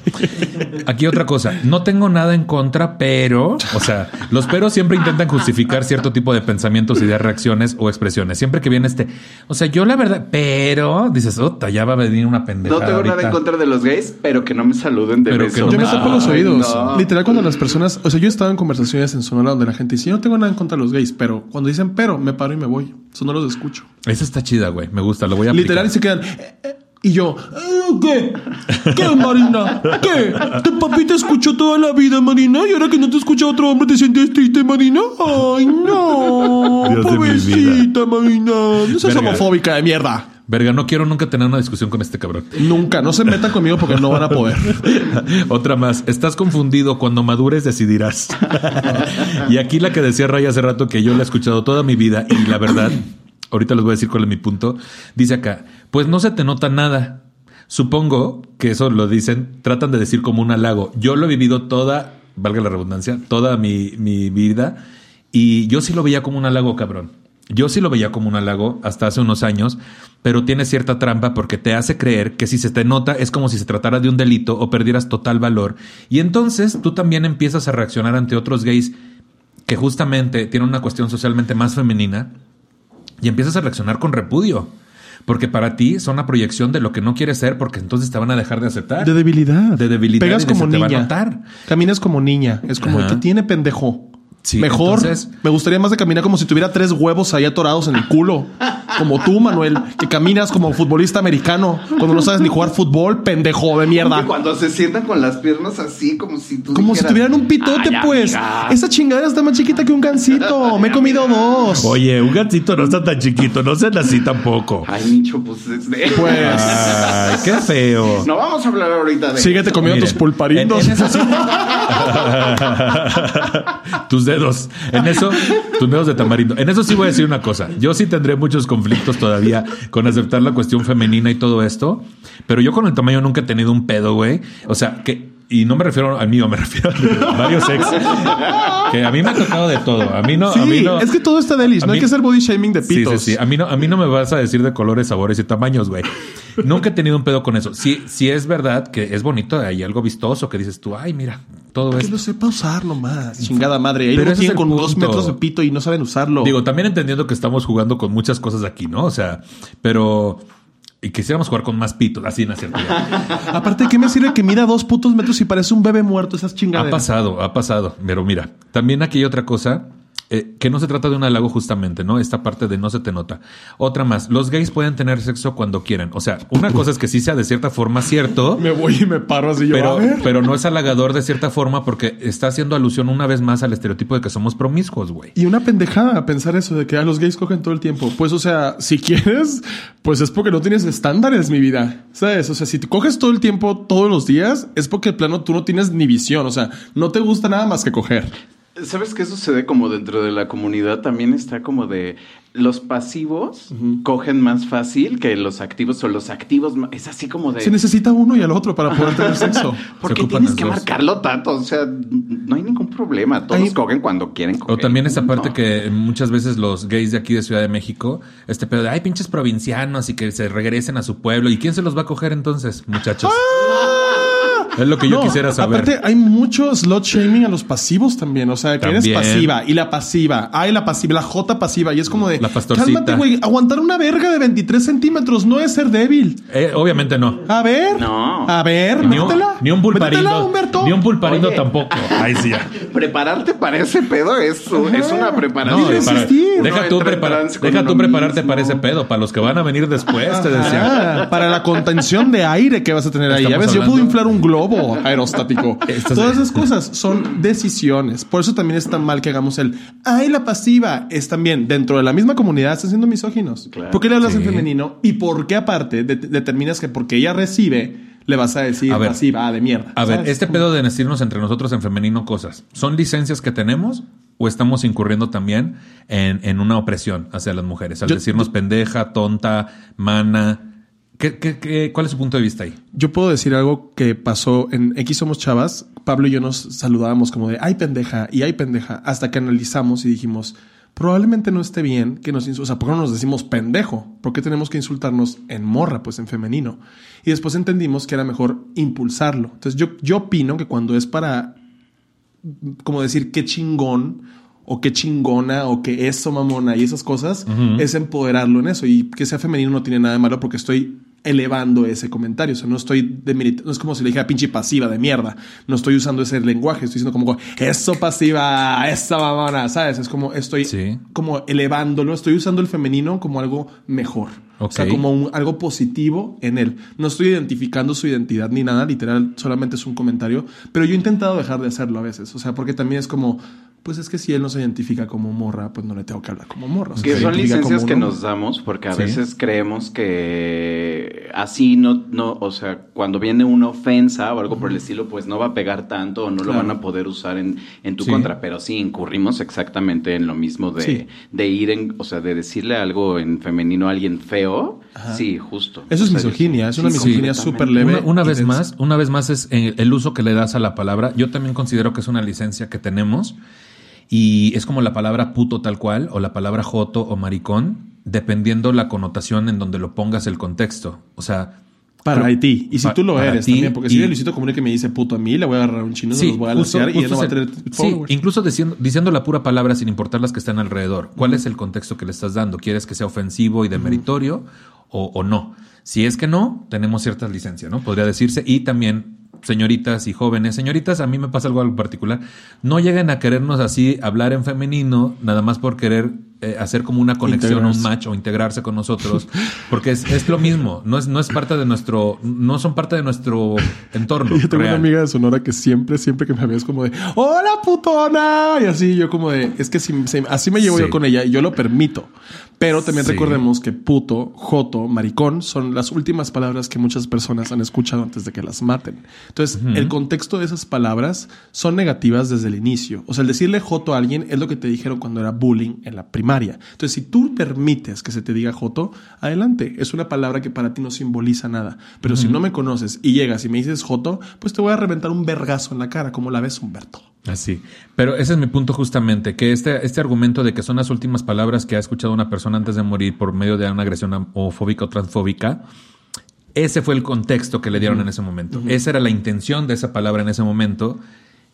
Pero justo no tiene que ser de esa forma cuando entre alguien que sí te llevas de esa forma Que hay o, sí- confianza. o- o hay confianza o está en otro contexto, no nos podamos decir puto, joto, maricón. Sí, eso lo permites tú con la otra persona. Y como Claro. dice mi, mi Ramírez, consensual es más sensual. Perfecto. Me encanta que lleguemos a ese punto, a, a esa, a ese entendimiento. Me Sí. encanta. La- eh, me encantan los gays. Pues no, son, no somos mascotas, güey, ¿eh? Tampoco. Me encantan los Este, gays, dicen. ajá, me encantan los gays. Es otro tipo O de que, cada, cosas. o que cada chica tiene a su amigo gay, ¿no? Ah, o sea, eso es como muy... Que a veces sí todas pasa. tienen- eh, eh, eh, ahí había como hay un meme que eh, fracasaste en la vida si es que no tuviste a tu amigo gay. Y es así de ahí.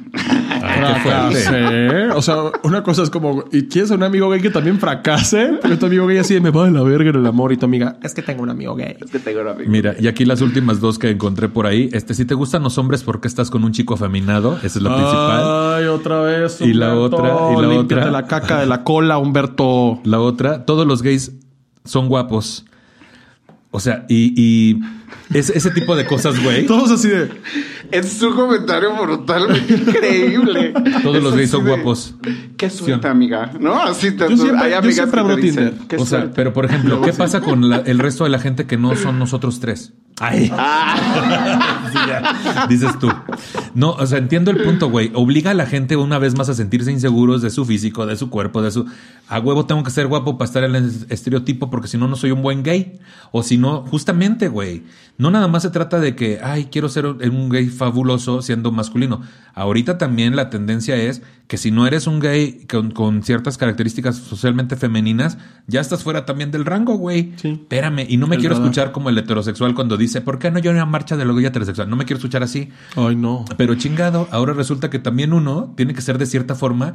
Volvemos al punto, no hay que cumplir con ningún estereotipo del gay fabuloso. Déjenos a Nunca. cada quien ser homosexuales como queramos y ya. Porque lo importante de esto es la identidad. O sea, cuando dicen ahí, ¿por qué sales con un hombre femenino? Porque le gusta. Porque le gusta. Y ya. Porque le gusta. Porque no te tiene que dar explicaciones del por qué le gusta un hombre feminado, porque el hombre feminado en cuestión no es una mujer, sigue siendo un hombre. Y- Entonces, si tú crees que por ser afeminado es menos hombre, es porque tú tienes que ir a terapia y te la tienes que jalar de vez en cuando y ver películas que te gusten y tratar de respirar. Disney Plus ahorita está muy bueno, te decía. Está increíble, vean WandaVision. WandaVision. Ahí Que les va. Entendamos que a todos nos gustan de diferentes, o sea, diferentes cosas y están cool, pero, pero también, ojo, o sea, yo también creo ahí algo que luego veo en las redes sociales así de, el otro día vi un comentario de un chico que ponía, eh, yo soy el único al cual no le gustan los chicos afeminados. Me lleva la Y entonces la gente así de, oye, es que madre". nada más está diciendo que no le gustan los chicos afeminados. Y es así de, güey, no es, si no estás claro en el odio que estás incitando jugando con Y ese nos mensaje. vale verga lo que te No, gusta. o sea, no es, no es que estés, claro que eres libre de decir, ay, a mí me gustan tal, a mí me gustan A ver, japoneses, a mí a me ver, gustan regáñenme, pues. A ver, ¿no? regáñenme. Si a mí, si a mí me gustan los hombres eh, con, con un- esta cuestión de masculinidad en cuanto a su comportamiento, regáñenme. ¿Estoy mal? O sea, No, estás. No tienes bien. nada de malo. No, estás El bien. problema es que lo digas. Que vayas y digas, a mí no me gustan los afeminados. Ah, es no. como, ¿qué nos importa esto a nosotros? Porque no te gustan. Y si no te gustan, no es como que se te van a aventar los afeminados y te van a decir, cógeme, papi. No te van a decir nada. Sí. Lo que pasa es que si tú dices, a mí me gustan más los masculinos, Sí. caes en un debate en el cual te van a decir, ¿por qué? Y tú vas a decir, pues sabe como que me gusta más la vibra, me siento más así. Y Sí. está bien. Y estás en Ok. todo tu derecho de hacerlo. Va. Que lo que está mal es que digas, no me gustan los afeminados. Ah, no, es eso como, no. di lo que te gusta. No lo he dicho. Pero no, no dividas, o sea, el rollo de o, o- o menospreciar a los afeminados solamente porque no te gustan. Porque tú no eres el rey del mundo tampoco. O sea, yo tampoco voy a decir, a mí no me gustan los hombres que tienen barba. Y es como inmediatamente todos los hombres que tienen barba van a venir contra mí. Pero eso es una barba, se quita y se pone. La sexualidad no. Y, y el carácter y el comportamiento no. O de sea- hecho, es lo que hemos intentado evitar, que se cambie el comportamiento de las personas. Que si un niño a los cinco años se quiere poner vestidos, le dejen ponerse vestidos porque es un puto vestido. El niño no está cogiéndose a nadie. El niño está vistiéndose con una ropa que es ropa, que no debería de encajar en femenino o masculino porque es un puto vestido. Entonces los putos escoceses que son. Entonces todas esas madres están acá. Si yo voy y digo, a mí no me gustan afeminados, no estoy haciendo un cambio, no estoy aportándole, no estoy avisándoles a los masculinos que me gustan más. De Sí. hecho, ni siquiera estás haciendo eso. Estás discriminando a una porción de tu comunidad que no es igual que tú y por ende no deberías de juzgarla. Es como si yo dijera, a mí no me gustan los hombres chaparritos. Sí. Es como, ¿puedes cambiarse chaparrito? No, es necesario que yo te diga que no me gustas.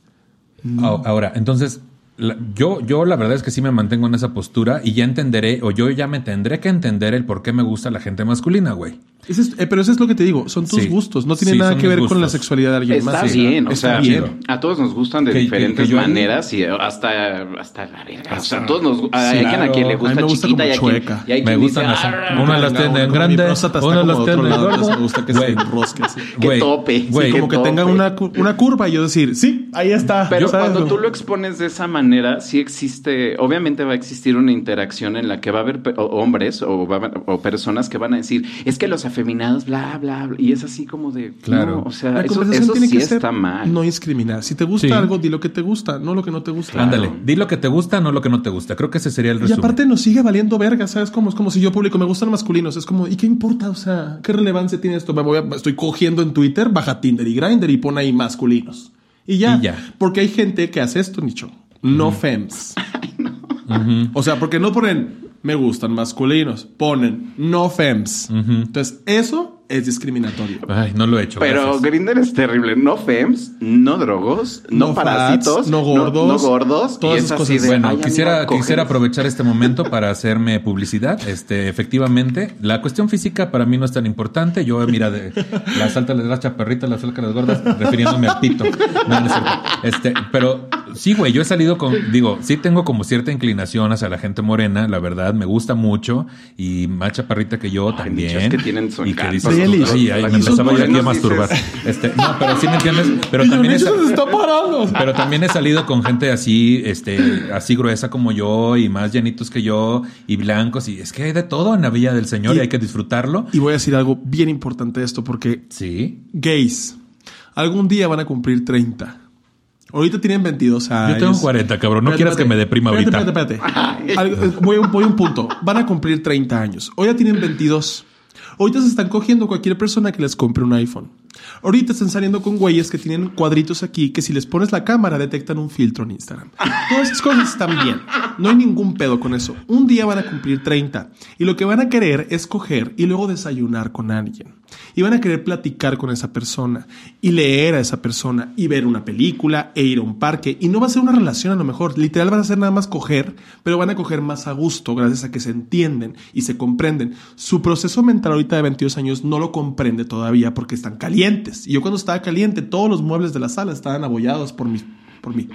Entonces, si yo ya entendí eso, Con Créanme que a los 30, 31 años les va a valer verga el cuerpo de la persona, les va a valer verga si la tiene grande o si la tiene chiquita, si es afeminado o es masculino, les va a importar que esté chido la relación, que el sexo sea padre, porque también yo no le estoy viendo los cuadritos cuando me la está metiendo. O sea, yo estoy viendo al espejo. Yo estoy viendo a una ventana en un motel. No estoy viéndole los cuadritos a este güey. Me vale verga si está mamado o no. Estás Con que pensando sepa hasta coger. qué cara estás haciendo, ¿no? Estás haciendo. Esto es como, eso se verá sexy. Ah, yo no pienso en mis Ese caras. sonido será. Y no hay nada, se los juro, no hay nada como coger con alguien que sepa coger. Porque no importa si está mamado, porque hacer sentadillas no te, no te carbura para hacer coger, para, co- para coger bien. Lo y que ahí aprovecho. es que cojan Y bien. ahí aprovecho para hacer otro comercial a mi persona. No estaré mamado y así ya. Pues bueno, ahora vamos a pasar a otro punto. En el episodio de lesbiana se dieron algunos tips para poder salir del closet, los cuales incluían elegir bien el momento, preparar el terreno, buscar aliados. Eh, no se recomienda hacerlo en momentos como de algidez o, problemas ahí con la familia. Eh, ir paso a paso y mm, cosas por el estilo que lo pueden ver en ese episodio de lesbiana con Ana Julia Yeye y con Katia Yamanaka. Pero ahorita me gustaría saber que le compartan a, a la gente cómo fue su salida del closet y algún consejo que les puedas dar, Alan, por ejemplo. Ay, pues es que yo no fue muy opcional. Mi salida del closet fue un poco extraña porque yo este, empecé bien chiquito ahí con mis cosas, ¿no? Ay, qué bárbaro. Entonces, este, cuando yo tenía 13 años, yo tenía, salía con un chico que tenía 17 y entonces como que empezaba a llegar un poquito más tarde a mi casa y así, y mi mamá estaba enloquecidísima. Entonces, mi mejor amigo sabía absolutamente toda la historia y le, o sea, ella le dijo así de ¿qué pasa? O sea, ¿qué es? ¿Por qué no llega? Y entonces ya un día me citaron en, en- en- o sea, más bien me citaron, estábamos en la casa y mi mamá me dijo, quiero platicar contigo. Y le dije, ¿qué pasó? y yo, ¿qué pasó? Y entonces me dijo, es que, fíjate, también mi mamá está pirada, ¿no? O sea, te, te amo. Ay, yo te amo. Saludos. Pero fíjate, me dijo, es que contratamos como a un hacker cibernético Chingate esa. Chingate y me dijo, y, y yo sé que has estado hablando con tales personas, bla, bla, bla, bla, bla, bla, bla, bla, bla. Por- porque también entendí que mi mamá pues estaba en este proceso que no Sí, sabía cómo abordarlo. O sea, eso es un ¿no? episodio de La Rosa de Guadalupe. Sí, sí, Sí, sí. sí, sí, hacker cibernético se pagan, llama. ¿eh? Y entonces, este, yo lo negué, así rotunda, yo, aunque tenía toda la oportunidad de la vida de decirlo, lo negué así, rotundamente lo negué. Le dije, no, no es cierto, claro que no, no pasa eso y así. Y mi mamá tenía muchos amigos gays y aunque yo me podía dar una idea de que iba a ser más sencillo, yo decía, no, no, no, no, o sea, qué Mm, complicado claro, claro. va a ser esto. Y una vez estaba yo con este chico ahí en la casa, dándonos unos besitos. Y se Ay, abre la Se abre la puerta. Ajá. No, te juro que eran unos besitos. Y se abre la puerta y era mi mamá. Y yo, sí, yo dije, no. Ay, nosotros. Sí, sí, sí, yo dije, ah. Ah, Doctor Corcuera, necesito me desmayo, cita. ¿no? Así, era respiración de boca a boca, mamá. Todo está bien. No- dijiste eso. No, no, obviamente Ah, ya. no. No, ¿Y pues luego? le dije que se fuera y ya fue así como de, mamá, este, Sí, es- tengo algo es que mi decirte. Este, yo sé que tal vez muchas cosas han apuntado. Tú muy fue- diplomático. Soy así ya, y mi mamá así de, no, pues todo está bien, ya sabía que también ella pasó su proceso. Claro, claro. Y con mi papá fue muy diferente, porque con mi papá, a él le importaba más que me gustara el fútbol. A él sí era así de... Yo le dije, no importa, eh, soy gay, ¿no? Y entonces así su respuesta así automáticamente fue, pero te gusta el fútbol. Y yo dije, híjole, aquí sí te voy a romper tu corazoncito, papá, porque yo... Es que sí, o sea, si no, me dijeron, sí, ¿te gusta sí, ver, dije- ver a hombres patear una pelota? Pues no, papá, no creo que eso me... Me gusta ver a dragas quitarse seis Depende. outfits Para, arriba. para él era sumamente arriba de un eso. escenario. Y entonces ya cuando le dije no, me dijo, bueno, Bueno. yo te amo como tú eres. Y yo, bueno, muchas gracias. Oye, Alan, y un consejillo que le des a la gente que no sabe qué onda, cómo salir del closet. Pues que es un momento. O sea, yo creo que las personas, no, no importa si todas las personas te dicen, oye, es que se te nota, o sea, dilo, oye, sí, porque siempre te pasamos como por estas preguntas como de, oye, ¿eres gay? No, a mí ya hace un tiempo no me hacen esa pregunta, hace muchísimo, pero cuando estaba más chico sí escuchaba, o sea, sí era como un tema hasta en la escuela, ¿no? Que te decían, oye, es que andan diciendo que eres gay, ¿eres gay? Y era así de, te vale. Es ¿no? como O el- sea, el meme este del, del pescado que está así. ¿Lo han visto? Se que es como un pez muy trompudo que está. Ajá, ajá. ¿Y eres gay? Oye, ¿pero qué pasó o qué? Sí, o sea, gente mitotera nada más que no tiene idea qué hacer Gente su vida. mitotera. Pues al final es tu, tu tiempo y tú sabes cuando... Tú sabes cuando lo tú puedes y sabes lo quieres cuando hacer. lo necesitas. O sea, cuando realmente tienes... es- hay gente Claro. que nunca sale. Y Y, también y está bien. O sea, como Sí. ese es perfecto. Hay gente que nunca sale y hay gente que tiene toda la necesidad o todas las ganas de decirlo a los 13, a los 15, a los 20, a los 30. No hay un, no hay un tiempo marcado. Entonces, si tú Sí. lo sientes, te sientes en confianza y sin, tú tienes la necesidad de hacerlo, no te importa si es que qué van a pensar o Sí. si es que voy a desilusionar o decepcionar a mis papás, a mis am- Sí, Nah. claro. Tú sé feliz, dilo cuando lo tienes que decir y punto. O sea, tú tienes que estar muy seguro de la decisión que vas a tomar si es que así tienes la necesidad de hacerlo. Ay, mira, ahí sonó el timbre porque nos está llegando alguien que va a salir del closet, te decía. Este, Ray, Ray, ¿cómo fue tu experiencia y un consejo que le quieras dar a la gente? Eh, yo salí del closet conmigo a los 27. Me enamoré de un güey, de mi roomie, y no le gustaba yo, entonces no hubo nada padre ahí. De hecho, me traumatizó bastante. Eh, voy a empezar a llorar. Ah, sí, Eh, es lo que te iba a decir. No, llega. le dije a mi mamá por WhatsApp. Le dije que soy gay y me dijo desde cuándo. Y yo, pues que me picó una mosca en el Parque México y. Te dijo como el musical de mentiras. Desde siempre, ¿verdad? Ese día que te lo dije en mis 15, tú querías con Emanuel. Exacto. Y ya, como que mi mamá no lo entendió al principio, pero pues aceptó, como que también se había dado cuenta. Con mi papá no había hablado. Tiempo después, como a los cinco meses, ajá, como los cinco meses del mismo año, me invitaron a grabar en Comedy Central un especial de media hora. Y al final salí del closet en el especial. O sea, dije, soy Ray Contreras, soy diseñador gráfico, soy fotógrafo, soy cantante y soy gay. Espera un momento. Y ¿Es el dije, especial donde yo estuve también, Manuna y Paula Lemorán? No, Ese, Ah, ese es uno antes. yo dije, salió del closet de ahí, no en nos dimos machos mis huevos. Sí, no, aparte como huevos. que iba a salir en un, en un show así y digo que adivinen que hay un heterosexual que va a ser gay ahorita. Ah, ya. No, le dije eso y me... Y pasó, pasó el tiempo, salió el especial. Estaba muy preocupado porque salió el especial porque yo nunca hablé con mi papá. Mi papá tenía una, una forma de recibir las noticias muy violentamente, como de para él. O sea, no, no Se lastima la aventaban el nadie. periódico, así se lo aventaban. Sí, haz de cuenta, o sea, como de, ¡ah! Le gritan así para él, es eso. O sea, es de- es de- mi papá es una de esas personas que ha, ha vivido mucho esta desaprendizaje con nosotros, pues viendo cómo crecemos y todo, y es un hombre increíblemente amable y, y bueno. Nada más que, pues obviamente trae su machismo de siempre, pues porque se crió con eso. Y una de mis tías, que le gusta como chingar, le mandó el especial, se lo enseñó, donde yo decía que era gay y todo. Y me dejó de hablar como por un mes, como que le mandaba mensaje y no me contestaba, o me contestaba con emojis así. Mi papá un fuckboy, haz de cuenta. Ujú. Y yo así como de triste, entre no triste y no, y le avisé que iba a ir a Hermosillo el año pasado, no, en el 2019, finales del 2019. Le dije que iba a ir a Hermosillo y me dijo, me puso un emoji de, de pulgar para arriba y yo Chido así de, tu desmadre, eso Wow, tu significa el papá. emoji. Ajá, tu papá que te gosteó tu papá. Así, yo ya cualquier, así, en cualquier nivel. Te gustó tu papá, ¿no? Me Oye, me gosteó mi papá. Y yo, papá, ¿cuándo vamos a ir al súper? Y yo, papá. Entonces, Chido tu desmadre, te volví a decir. yo estaba muy asustado y hablé con mi mamá y me dijo, mi mamá, tú eres mi hijo y aquí es mi casa. y te vas a quedar aquí. O sea, me vale verga. Si se pone ah, pesado, lo vamos a controlar y ya. O sea, no te preocupes, no sé qué. Porque querían que fuera. O sea, les gusta mucho verme cuando voy y todo. A mí me gusta mucho verlos, pues, pero era difícil por la situación. Y llegué. eh, mi mejor amigo estaba ahí con nosotros. Me, fue por mí a la casa. Y se sentó y mi mis papás lo quieren mucho, o sea, lo conocen, él sabe, saben que es mi mejor amigo, entonces estaban sentados ahí con él. Y platicando a gusto, mi, mi amigo se puso a platicar con mi hermana, mi mamá estaba haciendo algo en la cocina y yo me quedé viendo el celular, como que estaba nada más haciendo tiempo para que nos desocupáramos. Y mi papá me volteó a ver y me dijo, te veo muy feliz. Y le dije, estoy. Y me dijo, me gusta que estés feliz. Ujú. Y no fue. necesitamos realmente hablar del tema porque era Ujú. como algo innecesario. Él me ama. Y me ama porque soy su hijo, no porque sea gay o heterosexual. O sea, él en sus propios métodos entendió esto gracias a que me quiere. Por eso siempre he dicho, o sea, si tu familia no te quiere, no es tu familia.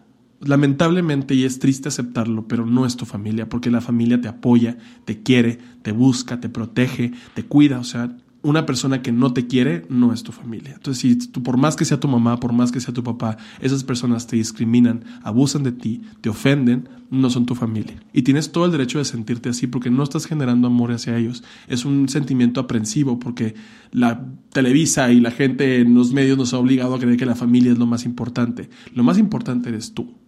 Es cuidarte a ti, es quererte a ti, entenderte a ti, porque tú estás viviendo esa vida, no ellos.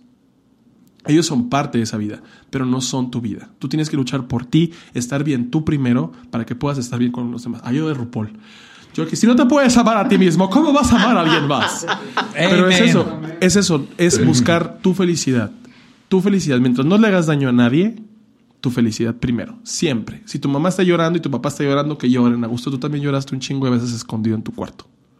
Y lloraste cuando no te peló el que te gustaba. Y lloraste cuando no le podías dar un beso al que te gustaba porque te ibas a sentir que todo se iba a acabar. Entonces tú ya sufriste lo suficiente para andar pensando en que, ay, mi mamá llorando. Tu mamá llora con Victoria Rufo en las novelas. Entonces tranquilo, no va, va- no va a pasar de una llorada y no va a pasar de un, es una desilusión. Que se aguanten. Que se aguanten y que puedan. Porque si pudieron parir a dos hijos y a tres hijos, pueden con esos sentimientos porque son humanos y van a aprender. El chiste es que estés bien tú. Porque la persona que la va a pasar mal, si no se cuida, eres tú. No ellos. Ellos van a estar quitados de la pena. Tú vas a estar viviendo en Nicaragua ahí, quién sabe con qué cosas y discriminado y todo el rollo. Y ellos van a estar en su casa ahí en San Pedro, a gusto. Entonces, por ti. Primero por ti y cuando tú quieras. Que nadie te saque del closet tampoco y nadie llegue y te diga, a ver, di que eres gay, porque esas personas no se lavan la cola. Tienen pedazos de papel de baño pegados. gamborimbos. Y agarrados de los Gamborimbos. pelos de la cola. Porque tampoco se limpian, o sea, tampoco se depilan la cola. Tienen pelos ahí en la cola. Entonces, pelos. Un más momento, papel ¿me de tengo baño. que depilar la cola? Pues, nicho, por seguridad e higiene, a lo mejor. No- nunca sabes cómo te van a chupar el culo. ¿Los gamborinos son un problema? Son un problema. Bueno, para la higiene personal. Y yo, bueno, mira, entiende, persona que quiere salir del closet. Y este segmento es patrocinado por Just One, el papel de baño donde solo ocuparás un cuadrito para limpiarte la cola. Prep. Prep, y el Prep y Pep. Ajá, y Pep. Todas esas cosas Pep, necesarias. Cuídate mucho. Protégete tú, sexo con protección. Si no conoces a la persona, no te la cojas en grinder nada más porque si el vato te dice, ah, es que me gusta pelo, mándalo mucho a la verga y coge con protección. Busca a gente que te quiera. No importa si no son gays. La mayoría de mis amigos no son gays, son heterosexuales. Pero aprendieron a quererme y aprendimos a querernos mutuamente gracias a que entendimos a que somos humanos que sienten cosas. No gays o lesbianas o heterosexuales. Personas que sienten cosas. Rodéate de gente que te quiera y no vas a batallar nada para salir del closet. Nada más espérate a que estés listo tú, porque tú eres el importante aquí. Aquí la estrella de la novela de las ocho eres tú. No Vamos, tus papás, no tus hermanos, no tus exnovias o exnovios, eres tú. Antes que nadie, tú. Muy bien, muchas gracias Ray por ese yo, consejazo. ay, siento que di una TED Talk. Una TED Talk. Yo estoy así desde acá. ¡eh! Así, oye, oye, go girl.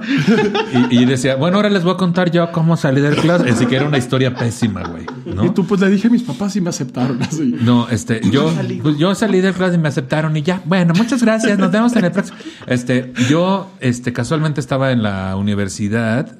eh, convivíamos mucho mis primas y amigos míos. Yo estaba enamoradísimo de un pelado, este, y una prima mía también. Entonces, eh, y salíamos a todos lados juntos y el pelado como que no, no se definía muy bien en su forma de... Pues yo sentía cositas como que también jalaba él un poquito, pero mi prima también sentía cositas. Y de repente la que sintió cositas fue ella porque una vez nos fuimos a una peda y pues yo me puse hasta el ano y se quedaron ellos y tuvieron relaciones sexuales y por otro yo me fui llore y llore bajo la lluvia tal cual, güey, 10 cuadras. Y, y mi mejor amigo atrás de mí y él me cuidó toda la noche, el que era mi mejor amigo en ese momento. Y después en una parrillada estábamos, eh, se pusieron todos, nos pusimos a tomar, yo me fui a dormir porque estaba muy tomado y se quedaron mi mejor amigo, mi prima, el vato en cuestión y mi otra prima, ¿no? Y la plática de repente fue como que yo veo a Nicho raro, ¿no? Y entonces este, mi prima dijo, pues yo creo que es gay. Y el fulano en cuestión dijo, pues yo creo que sé quién le gusta. Y soy yo. Y entonces lo hablaron entre ellos, güey. Y entonces querían como la manera de ayudarme. La próxima vez, fue, fue un entorno amoroso de cierta forma. La próxima vez que nos pusimos en otra parrillada, mi mejor amigo me dijo, vamos al table y la chingada, pero con tal de sacarme la verdad. Y ya estando ahí me dijo, te pago una, ¿cuál quieres? Y yo dije, mejor págame una hamburguesa aquí en el globito y ya te cuento. Y entonces estábamos ahí. todos somos nicho. Todos somos nicho. Y ya nos fuimos al globito que está ahí en el centro de Tampico, que está abierto toda la noche, un kiosco. Y este, ya le empecé a decir, mira, el pedo está así, cabrón, yo soy gay y bla, bla, bla, yo estoy enamorado de este cabrón. Y entonces, bla, bla, bla, bla. Y luego le platiqué todos los güeyes de los que estuve enamorado en mi vida, porque él estuvo conmigo desde la secundaria, güey. El maestro Juan. Entonces le dije, no, pues en la secundaria fulano, sultano, perengano, en la prepa eh, fulano, en- estuvimos juntos todo el tiempo. Y en la carrera tal, tal persona. Y me dice, ah. Y yo nunca te gusté. Le dije, güey, pobrecito. Él quería saber. Y le dije, güey, fuiste el primer cabrón del que me enamoré. Entonces, puta, se le iluminaron los ojos, nos abrazamos y fuimos felices. O sea, ¿Qué película de Fox es esta? Hoy tenemos un matrimonio De de, tantos años. Y entonces, no, no, no, me refiero, a que, aquí. me refiero a que él no es gay y nada, pero bueno, en ese momento no lo era. Pero este, sí, ¿ya porque es gay? no, pues según bisexual, bien padre, pero creo que por dinero. Yo también entonces que era este, bisexual. sí. Porque Tampico. Y entonces, este, no, que no es nada malo ser bisexual, me refiero No, a que no, por no, dinero. y tampoco ser prostituto. O sea, mientras tú mal. quieras, mientras esté mal. consensual. Pero bueno, dejamos de ser amigos por otra cuestión. Este, y el asunto es que después salí del closet con mi mamá, porque yo dije, no puedo no decirle a mi mamá después de haber salido del closet con mi amigo y con mis primas, que después sucedió. Y pues estábamos viendo un nuevo día con César Costa y Rebeca de Alba, y entonces estaban, este, de repente. encanta. Me encanta. Y anuncian a Solo para Mujeres. que es este grupo que, si usted, ¿qué tan old eres? Ay, sí. Que, que salía este Sergio Mayer y un chingo de personas. que ahora ahí. son to- todos diputados. Todos ya. son diputados. Qué triste, qué risa también. Qué risas. sí. Qué risa que me la jalé viendo a un diputado. Yo también. Y entonces que ya ahí salen ahí bailando con poca ropa y estábamos mi mamá, mi hermana y yo a las 12 del día Y tu erección. y mi erección. Y este, y entonces este le dije a mi mamá, ¿sabes qué? Tengo que hablar contigo.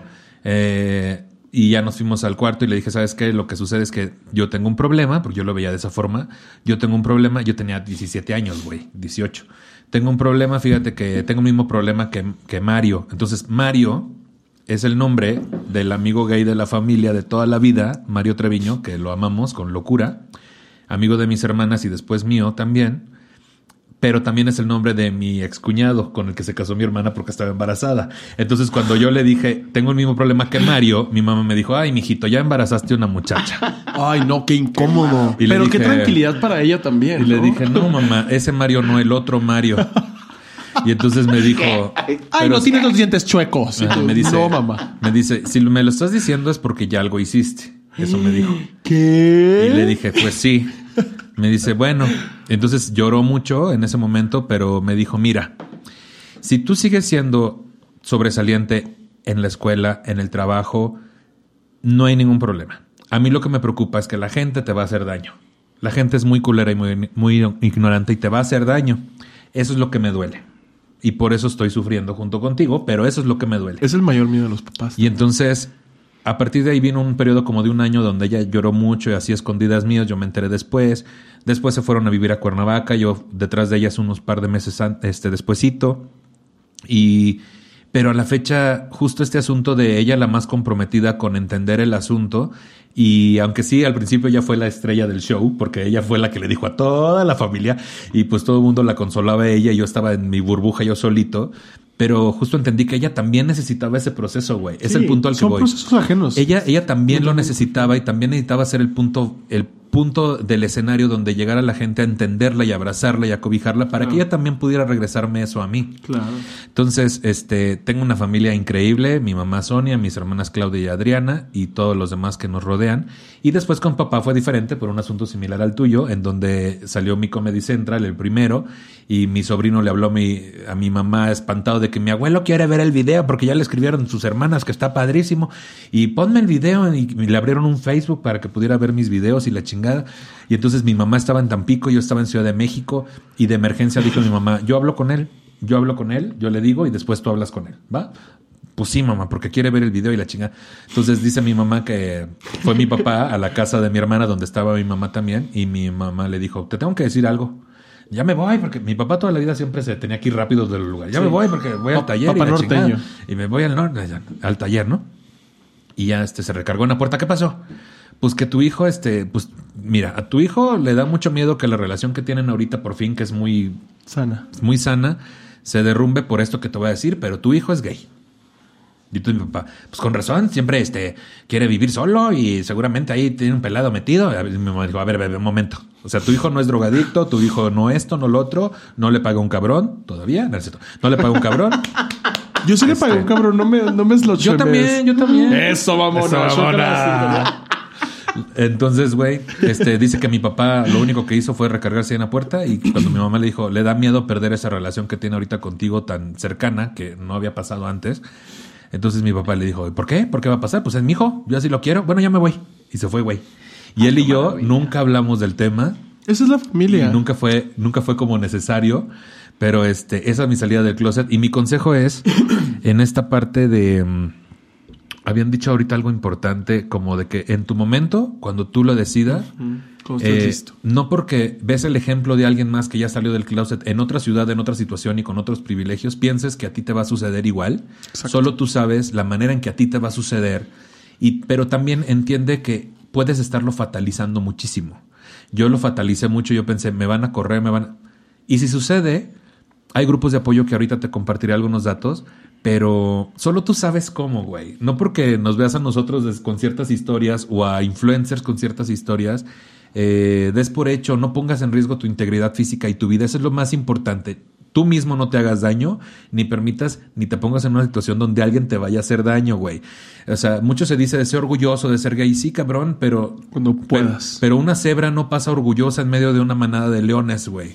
O sea, también, Wow. también Wow, sé, esa frase sé muy, sé muy consciente de la realidad en la que estás y no copias realidades que a lo mejor tú no estás viviendo. Solo tú sabes cuándo y en qué momento y lo principal, cuídate y cuida tu vida. No romanticen su salida al closet. No romantices un salida del closet. Aquí les voy a leer rápido unos datos, unos datos curiosos. El significado de la bandera del orgullo gay nació en 1978 por el artista 1978 por el artista Hilbert Baker, que hizo el primer diseño de lo que hoy conocemos como el mayor símbolo del orgullo gay. Cada color representa un concepto. El magenta simboliza la sexualidad, el naranja la sanación, el amarillo la luz del sol, el verde la tranquilidad y la naturaleza.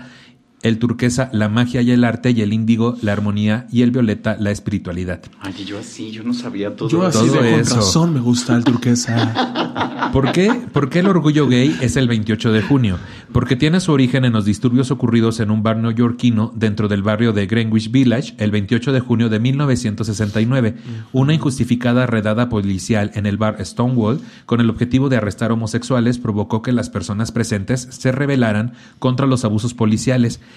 En el local sonaba Over the Rainbow, uno de los temas de la película Mago de Oz, para conmemorar la muerte de Judy Garland, que había fallecido unos días antes. La actriz ha pasado a la historia, entre otras personas, por ser uno de los mayores íconos del colectivo LGBT. Y un nombre que no aparece ahí en esa descripción, Marsha P. Johnson. que Así es. Fue la persona que hizo esta redada, o sea, que fue y dijo, ¿sabes qué? Que fue en contra de la redada, Váyanse dijo. a la verga. Y es una mujer trans afrodescendiente. Para los gays ahí blancos de Monterrey, coman verga.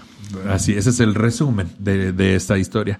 ¿Cuándo fue el primer desfile del orgullo gay? Las primeras marchas anuales datan de 1970, un- en recuerdo a los sucesos de Stonewall, aunque los desfiles no fueron oficiales hasta 1985.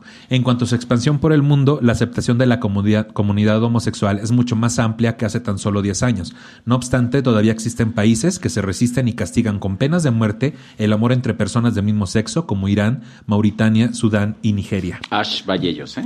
Vas. Vaya ellos. Canceladas. Personajes gay famosos, un chingo, de a madre. Sócrates, Platón, Alejandro Magno, Julio César, Miguel Ángel, Leonardo da Vinci, William Shakespeare, Federico Gar- García Lorca, Oscar Wilde, Freddie Mercury, Elton John, obviamente nuestra Juan Gabriel. Ay, sí, no es cierto, te decía.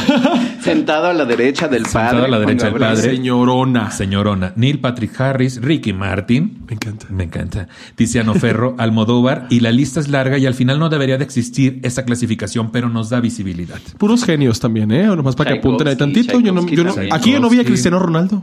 Cristiano Ronaldo le pegó una pelota nada más. Está mamado y es de un color que no existe en otras personas. Entonces, si van a admirar eso, admírenlo. Admiren eso.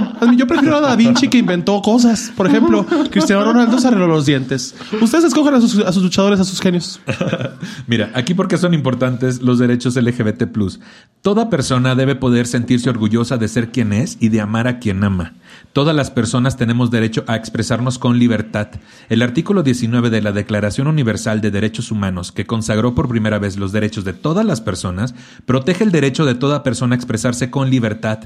Erradicar la homofobia y la transfobia salva vidas.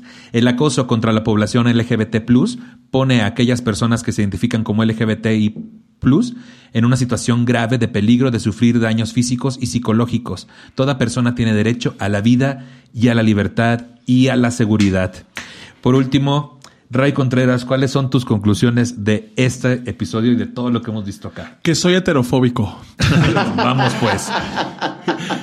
Creo que no me, había, no me había sentido orgulloso de ser gay hasta que vi lo que, lo que las personas gays hacían en la comunidad hasta que vi a personas LGBT haciendo comedia y me reía y me dolía la panza de risa. Y cada vez que iba a ese show y había cuatro comediantes y esos cuatro uno era gay, el gay daba más risa. Aunque les duela, aunque se sientan tristitos en su casita, aunque estén pidiendo hilos en Twitter, aunque les duela. La comunidad LGBT Plus ha hecho muchísimas cosas y eso ha sido inspiracional para mí. Todos los días agradezco ser gay. ¿Por qué? Porque me tocó y porque vivo esa realidad y porque me gusta y porque hago más felices a las personas con eso. Y a quien no hago feliz es a gente que discrimina y es selectiva. A esos me pelan la verga. Esa es mi opinión, Nicho. Muy bien. Yo como en un programa de radio y yo, ahora les voy a poner Tusa de Carol G.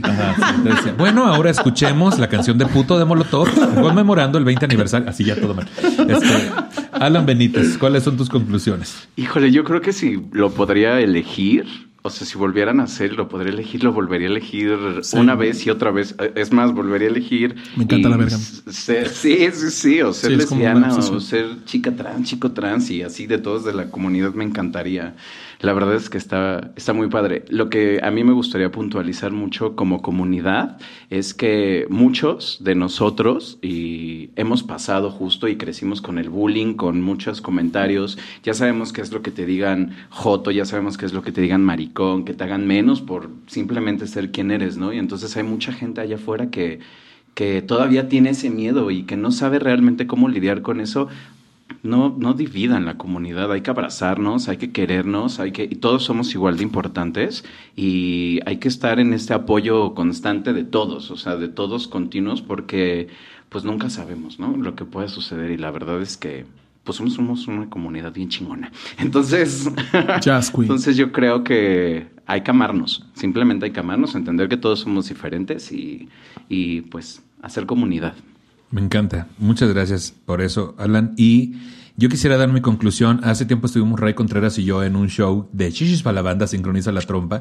Y mientras estábamos ahí viendo a este ateo. muy bien, ¿eh? Yo fui muy feliz, muy feliz. Yo me tropecé mucho. Y mientras estábamos viendo ahí a Teo triunfar y sobresalir y partirnos la madre y ganando el primer premio, dijimos, güey, qué chingón está esto. O sea, y Ray me dijo, somos lo que hubiéramos querido ver cuando éramos más chicos en la televisión, ¿no? Esta parte también en cuanto a los padres, muchos padres se preocupan de que sus hijos vayan a ser drogadictos, promiscuos o contagiarse de alguna enfermedad por ser gay. Casualmente ahorita entendiendo que eso proviene de la vergüenza que uno siente al principio por ser gay, entonces como padre si no quieres que eso le suceda a tu hijo, apóyalo a no sentir esa vergüenza. Creo que sería un gran paso, más que hacerlo sentir más culpable o vergonzante, ayudaría mucho que lo abraces y que no tenga esa vergüenza. Sé que también vas a tener tu proceso, pero tú eres mayor, has vivido más cosas, eres más maduro y aparte es tu hijo y tu instinto debe de ser protegerlo, como bien dice Ray. Entonces, ayúdalo a no sentirse avergonzado. Dicho, ¿puedo decir algo antes rápido más? También me voy a dirigir a los gays ahora. Ya le dije a los heterosexuales, pero me voy a dirigir a los gays. Ser transfóbico está mal. Ser misógino está mal. Ser homofóbico está mal. Ser serofóbico también está mal. Para los que no sepan, serofóbico es miedo a las personas que tienen VIH. Sí. Tenemos muchísima información actualmente, muchísimas letras, muchísimos artículos, muchísimas personas que están siendo visibilizadas en medios que hablan acerca de ese tipo de activismos. Entonces, si tú eres una persona homosexual que no lee, no se informa y no lucha por sus derechos o los derechos de las otras letras, porque hay muchísimas letras en la comunidad y nada más vemos la G a veces ponte a leer. Aprende y aplica, porque eres gay y al ser gay tienes una responsabilidad, que es que no discriminen a nadie, por su identidad, por su orientación o por su preferencia. Si haces eso, eres parte del problema y nos das asco y hueva. Aprende y desaprende. Siéntate, jálatela, come pizza y ve al cine también. O sea, hagan cosas que les gusten porque la gente amargada está bien pendeja. Y a ti, Huitzilopochtli, que está sentado en de- de- en este momento. Amo que Huitzilopochtli. También eh, acude a.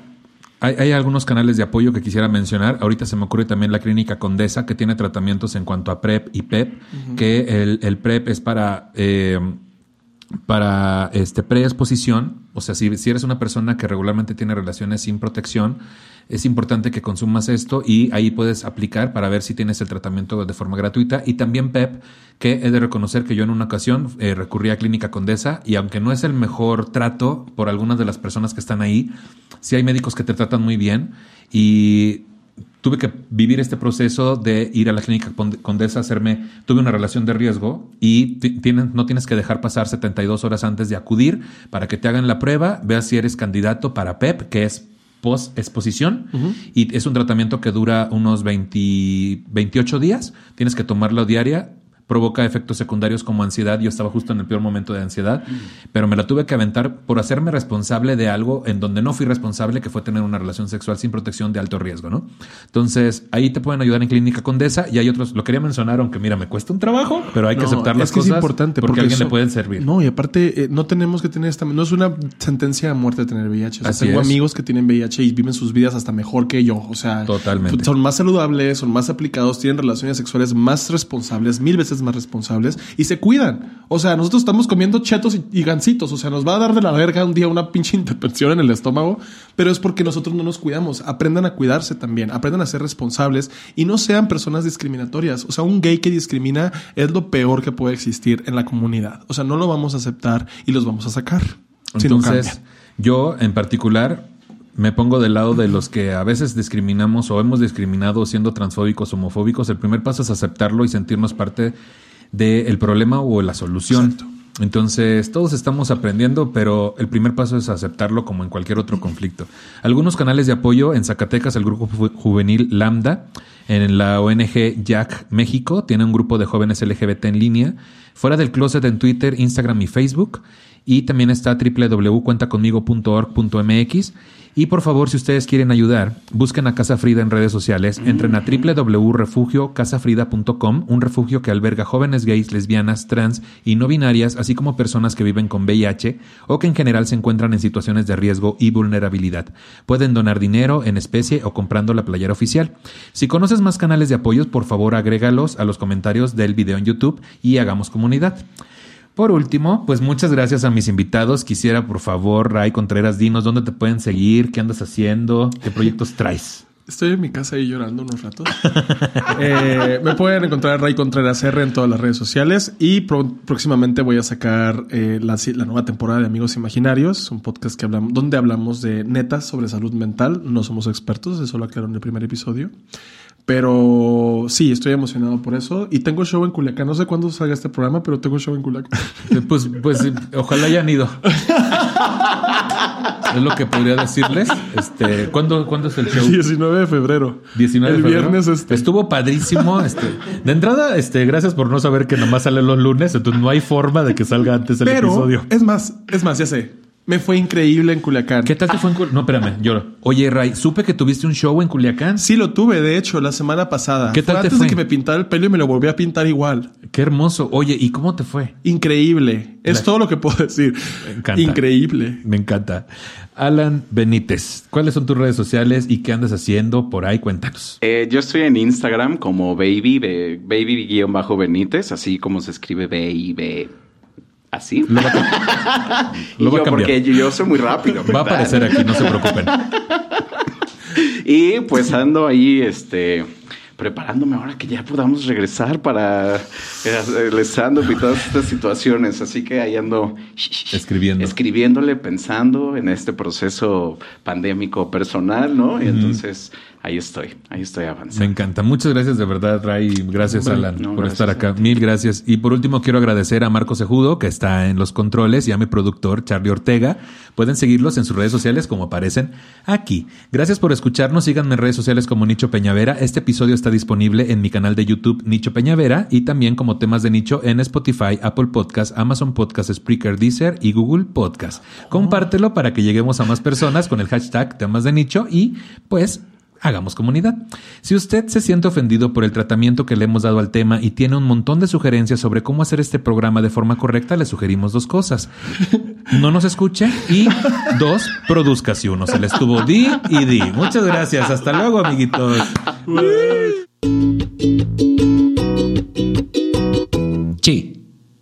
¿Te preocupas por tu familia? Entonces, ¿por qué darles solo huevos ordinarios cuando pueden disfrutar de lo mejor? Eggland's Best, los únicos huevos con ese delicioso sabor fresco de granja, además de la mejor nutrición, como 6 veces más vitamina D, 10 veces más vitamina E y 25% menos de grasa saturada que los huevos regulares, además de muchos otros nutrientes importantes. Así que, dales los mejores huevos. Eggland's Best, mejor sabor, mejor nutrición, mejores huevos.